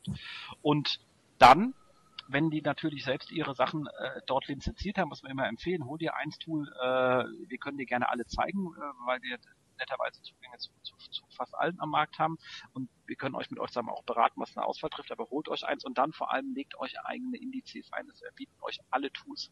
Ähm, ich bin da ein bisschen pubbelig, weil die alle da zu wenig Keywords nehmen. Wir haben ja noch mal ein eigenes Tool, wo wir dann notfalls, wenn ein Kunde mehrere Sachen haben möchte, wo wir den auch mal dann irgendwie was anlegen mit 50.000, 100.000 Keywords, damit er seine eigenen und gewichtet, wie er es gerne möchte oder wie es sein Geschäft entspricht, gerne auch in Zusammenarbeit. Aber zumindest bei den Tools, die bieten das auch. Es macht Sinn, seine eigenen Indizes mit seinen eigenen Gewichten so zu bauen, dass man sagt zum Beispiel alle alle Produkte äh, der Kategorie A in eins, alle Produkte der Kategorie B in eins, alle Kategorieseiten in eins, also Rankings ähm, um einfach zu sehen, wie, wie verändert sich denn die Rankings zu meinen Seiten. Und wenn man das gut, wenn man diese Kampagnen gut strukturiert und ähnlich strukturiert, wie man auch seinen Traffic auf der Webseite segmentiert, was man hoffentlich getan hat. Und wenn nicht, dann macht man das vorher. Dann kann man auch das ganze Not-Provider-Problem relativ sauber antizipieren und feststellen, da hinten ranke ich jetzt mehr und der Traffic ist auch wertvoller. Oder ich rank da hinten jetzt zwar ein bisschen schlechter, aber dafür auf der Kategorie B besser und die Leute kaufen mehr ein. Also ich, wir machen sehr oft auch einfach Optimierung des, der, der Qualität des Traffics, was eine sehr effiziente Methode ist. Also ich muss nicht einfach meine Sichtbarkeit steigern, ich muss nicht meinen Traffic steigern, ich kann auch an der Qualität des Traffics arbeiten. Und deswegen Haupt-KPI ist einfach, wie viel Geld mache ich mit diesem scheiß Traffic. Genau. Exakt. Genau. Und damit, glaube ich, sind wir jetzt, äh, ich glaube, äh, Markus, äh, ich glaube, du hast was gesagt, wir sollten langsam zum Ende kommen. ich habe es empfohlen, ja. genau. Wir sind ja auch schon bei fast zwei Stunden. Die armen, die armen Zuhörer müssen, müssen wir ja auch dran denken. Also ich glaube, außer der Herr Mündlich stört uns ja mit doppelter Geschwindigkeit, wie er sagt, damit er nach, nach Stunde durch ist. Das stimmt. Ähm, aber äh, an den Rest muss man ja auch mal denken, die müssen irgendwann fertig werden mit diesem Podcast. Aber ich glaube, das ist ein Thema, über was wir noch ganz, ganz lange sprechen äh, können. Äh, und ich denke aber auch, äh, heute haben unsere Hörer einen sehr, sehr guten Einblick bekommen. Äh, ihr beide aus der Agentur äh, ist auch für mich natürlich super spannend, das auch mal wieder zu hören. Also vielen Dank euch beiden dafür. Stefan, du musst was sagen. Ja, ja gern geschehen. Ah, ah. War uns, war uns eine Freude. Ja, ähm, mir natürlich auch. Wie gesagt, zwei, nach zwei Jahren wieder dabei sein zu dürfen, war toll. Und äh, auch mit Jens darüber zu philosophieren oder zu diskutieren über Agenturen, ist natürlich immer sehr schön. Danke. Erste Peter hat ja gesagt, er bringt dich mit nach Darmstadt zur SEO-Abschlussveranstaltung. Also übrigens für alle, die in Darmstadt Ecke sind, ist irgendwann, ich habe es ver verblockt äh, auf äh, VTRAD.net, ähm, irgendwie Anfang Juli. Ähm, und du, und Peter hat ja gesagt, er bringt dich vielleicht mit. Er hat dir zwar noch nicht gesagt, aber mir. Und dann ja. können wir uns lang und breit viel Bier darüber philosophieren. Bier? Wir trinken doch kein Bier, wir sind SEOs, wir trinken keinen Alkohol. Stimmt, ist ja vorbei. Das ist mit dem, mit dem Blocken ausgestorben, dieses äh, Bier. genau. Keine Partys mehr. Exakt. Mehr. Nee, zum Glück nicht. So, haben wir noch den vier Wochen Ausblick. Was kommt dann auf uns zu? Wir haben Sommerzeit, es wird langsam ein bisschen weniger, aber wir haben natürlich einen Hammer-Event, der auf uns zukommt, und zwar 50 Leute, 100 Steaks. Und da kann ich euch wirklich nur dringend auffordern, reicht eure Tipps ein und habt da bitte keine Panik, ihr müsst nicht, es geht um Online-Marketing-Tipps, nicht um SEO-Tipps, die können SEO sein, die können Social Media sein, die können Display sein. Wir hatten letztens mal Leute dabei, die haben ganze Geschäftsprozesse erzählt. Mhm. Was saugeil war, also es war wirklich eine riesen Bandbreite. Sachen, die waren total out of the box, also wirklich nicht scheuen, irgendetwas da reinzuschreiben. Ähm, und äh, der Fachbeirat ist halt auch sehr gut besetzt. Also Irina ist mit dabei, Dominik ist dabei, Astrid ist dabei und Martin Schirmbacher noch als mit entsprechend Legal-Sicht nochmal drauf. Also ihr seht, mhm. ähm, schreibt's rein und wenn ihr denkt, mich kennt Kai Sau, keine Angst. Ich kann euch sagen, als jemand, der jetzt das zweite Jahr mitmacht, wir sehen die Namen nicht. Wir haben nur die Beschreibung. Also wir wissen nicht, wen wir da bewerten. Also es gibt hier keinen Vorteil für irgendwelche Personen, weil die bekannt sind. Es gibt dafür, es gibt keinen Nachteil, weil man unbekannt ist. Letztes Jahr waren bestimmt 20 Leute dabei, die ich noch nie beim Leben gesehen habe und die saugeile Ideen mit dabei hatten. Ähm, dementsprechend, wir sehen nur euer Namen und ganz wichtig, ähm, weil sonst werdet ihr wirklich gelöscht, ihr schreibt nicht euren Tipp da rein, sondern um was es geht, grob und das versuchen wir dann zu. Das ist ein bisschen schwer. Letztes Jahr, muss ich auch sagen, habe ich äh, bei manchen Sachen was komplett anderes erwartet bei dem, als ich äh, gedacht habe, was ich da bewerte. Das ist der Nachteil bei dem System, aber es geht hier nicht darum, dass äh, Karl oder wir eure Tipps abgreifen und dann kommen nur 50 Leute. Wer seinen Tipp genau beschreibt, fliegt raus. Es ist dieses Jahr schon ein, äh, sozusagen, wo wir uns gerade der Meinung sind, der hat das genau beschrieben ähm, mhm. und der wird wahrscheinlich äh, von der Liste fliegen. Und letztes Jahr ist es auch äh, Leuten passiert. Ähm, weil wenn Karl das sogar vor uns sieht, dann ist es auch gleich raus, dann sehen wir es erst gar nicht. Also bitte, es geht hier nicht darum, dass wir massiv Ideen einsammeln sollen, es geht um saugeilen Event. Ich kann es euch wirklich nur empfehlen, ein bisschen out of the box zu denken. Und äh, manche Sachen, die da waren letztes Jahr, waren saugeile, einfache Fleißarbeiten, wo Leute wirklich was sehr sauber erhoben haben, bis halt hin zu lustige Programmiersachen oder ganz Sachen, die wirklich Geschäftsprozesse waren, die überhaupt nichts mit IT hatten. Man soll ein bisschen Angst haben, oh Mann, das ist alles IT-lastig. Letztes Jahr bestimmt mindestens die Hälfte der Sache überhaupt keinen Bezug zu irgendwelchen IT-Lösungen gehabt. Ähm, einfach mal überlegen, was sind dann geile Ideen, die ich in meinem Kopf habe, wo ich denke, das macht einfach so noch keiner und das kann ich mal erzählen. Ähm, ich kann es wirklich nur jedem empfehlen. Ist ein super geiles Event. Bewerbung, ich will eure Bewerbungen sehen. Das war ein Aufruf. genau. Ähm, dann haben wir noch zwei äh, äh Jobs. Einer ist nicht so ganz äh, SEO-lastig, aber ihr seid ja auch alle, wir sind ja alle mittlerweile nicht mehr SEO, wir sind ja alles. Ähm, und zwar die Kollegen von äh, Ippen Digital, ein saugeiles Unternehmen. Ich glaube, äh, Marcel ist ja auch da. Genau. Also sozusagen perfektes Umfeld. Äh, Jan, super Mensch, kann man eine Menge machen, aber er hat ja auch eine sehr anspruchsvolle Stelle, nämlich Leiterin Projekte und Pro Produkt.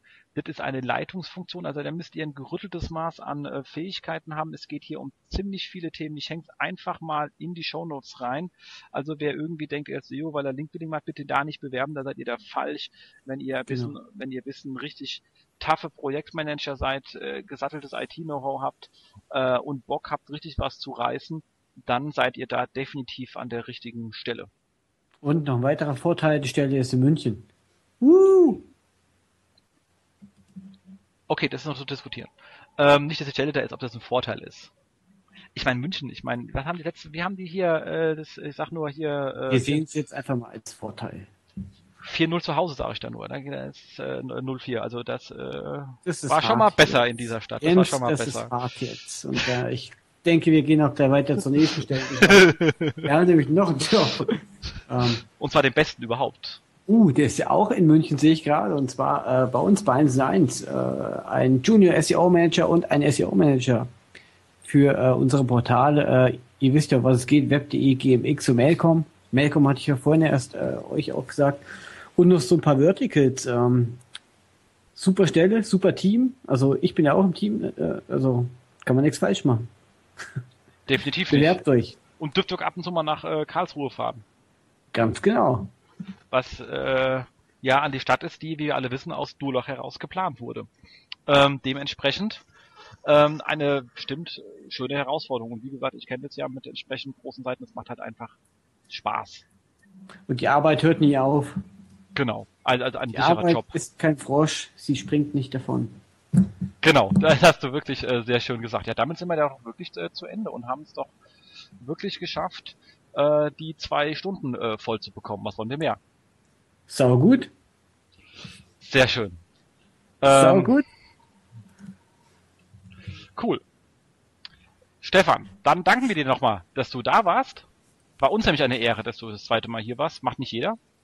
Vielen Dank. Das Genau, vielen Dank, Stefan. Und das nächste Mal dann äh, im Mai 2016. Ja, ich habe mir schon mal einen Termin in Outlook reingetragen. Hast du Zeit, äh, ja? Ja, ich hoffe, ihr auch.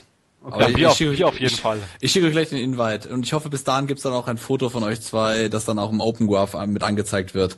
Und vielleicht nicht nur ein Jingle als Intro, sondern auch ein Outro-Jingle äh, wäre auch sehr schön. Dann bis dahin. Video gibt's dann, Livestream oder irgendwas. Oh, ein Hangout.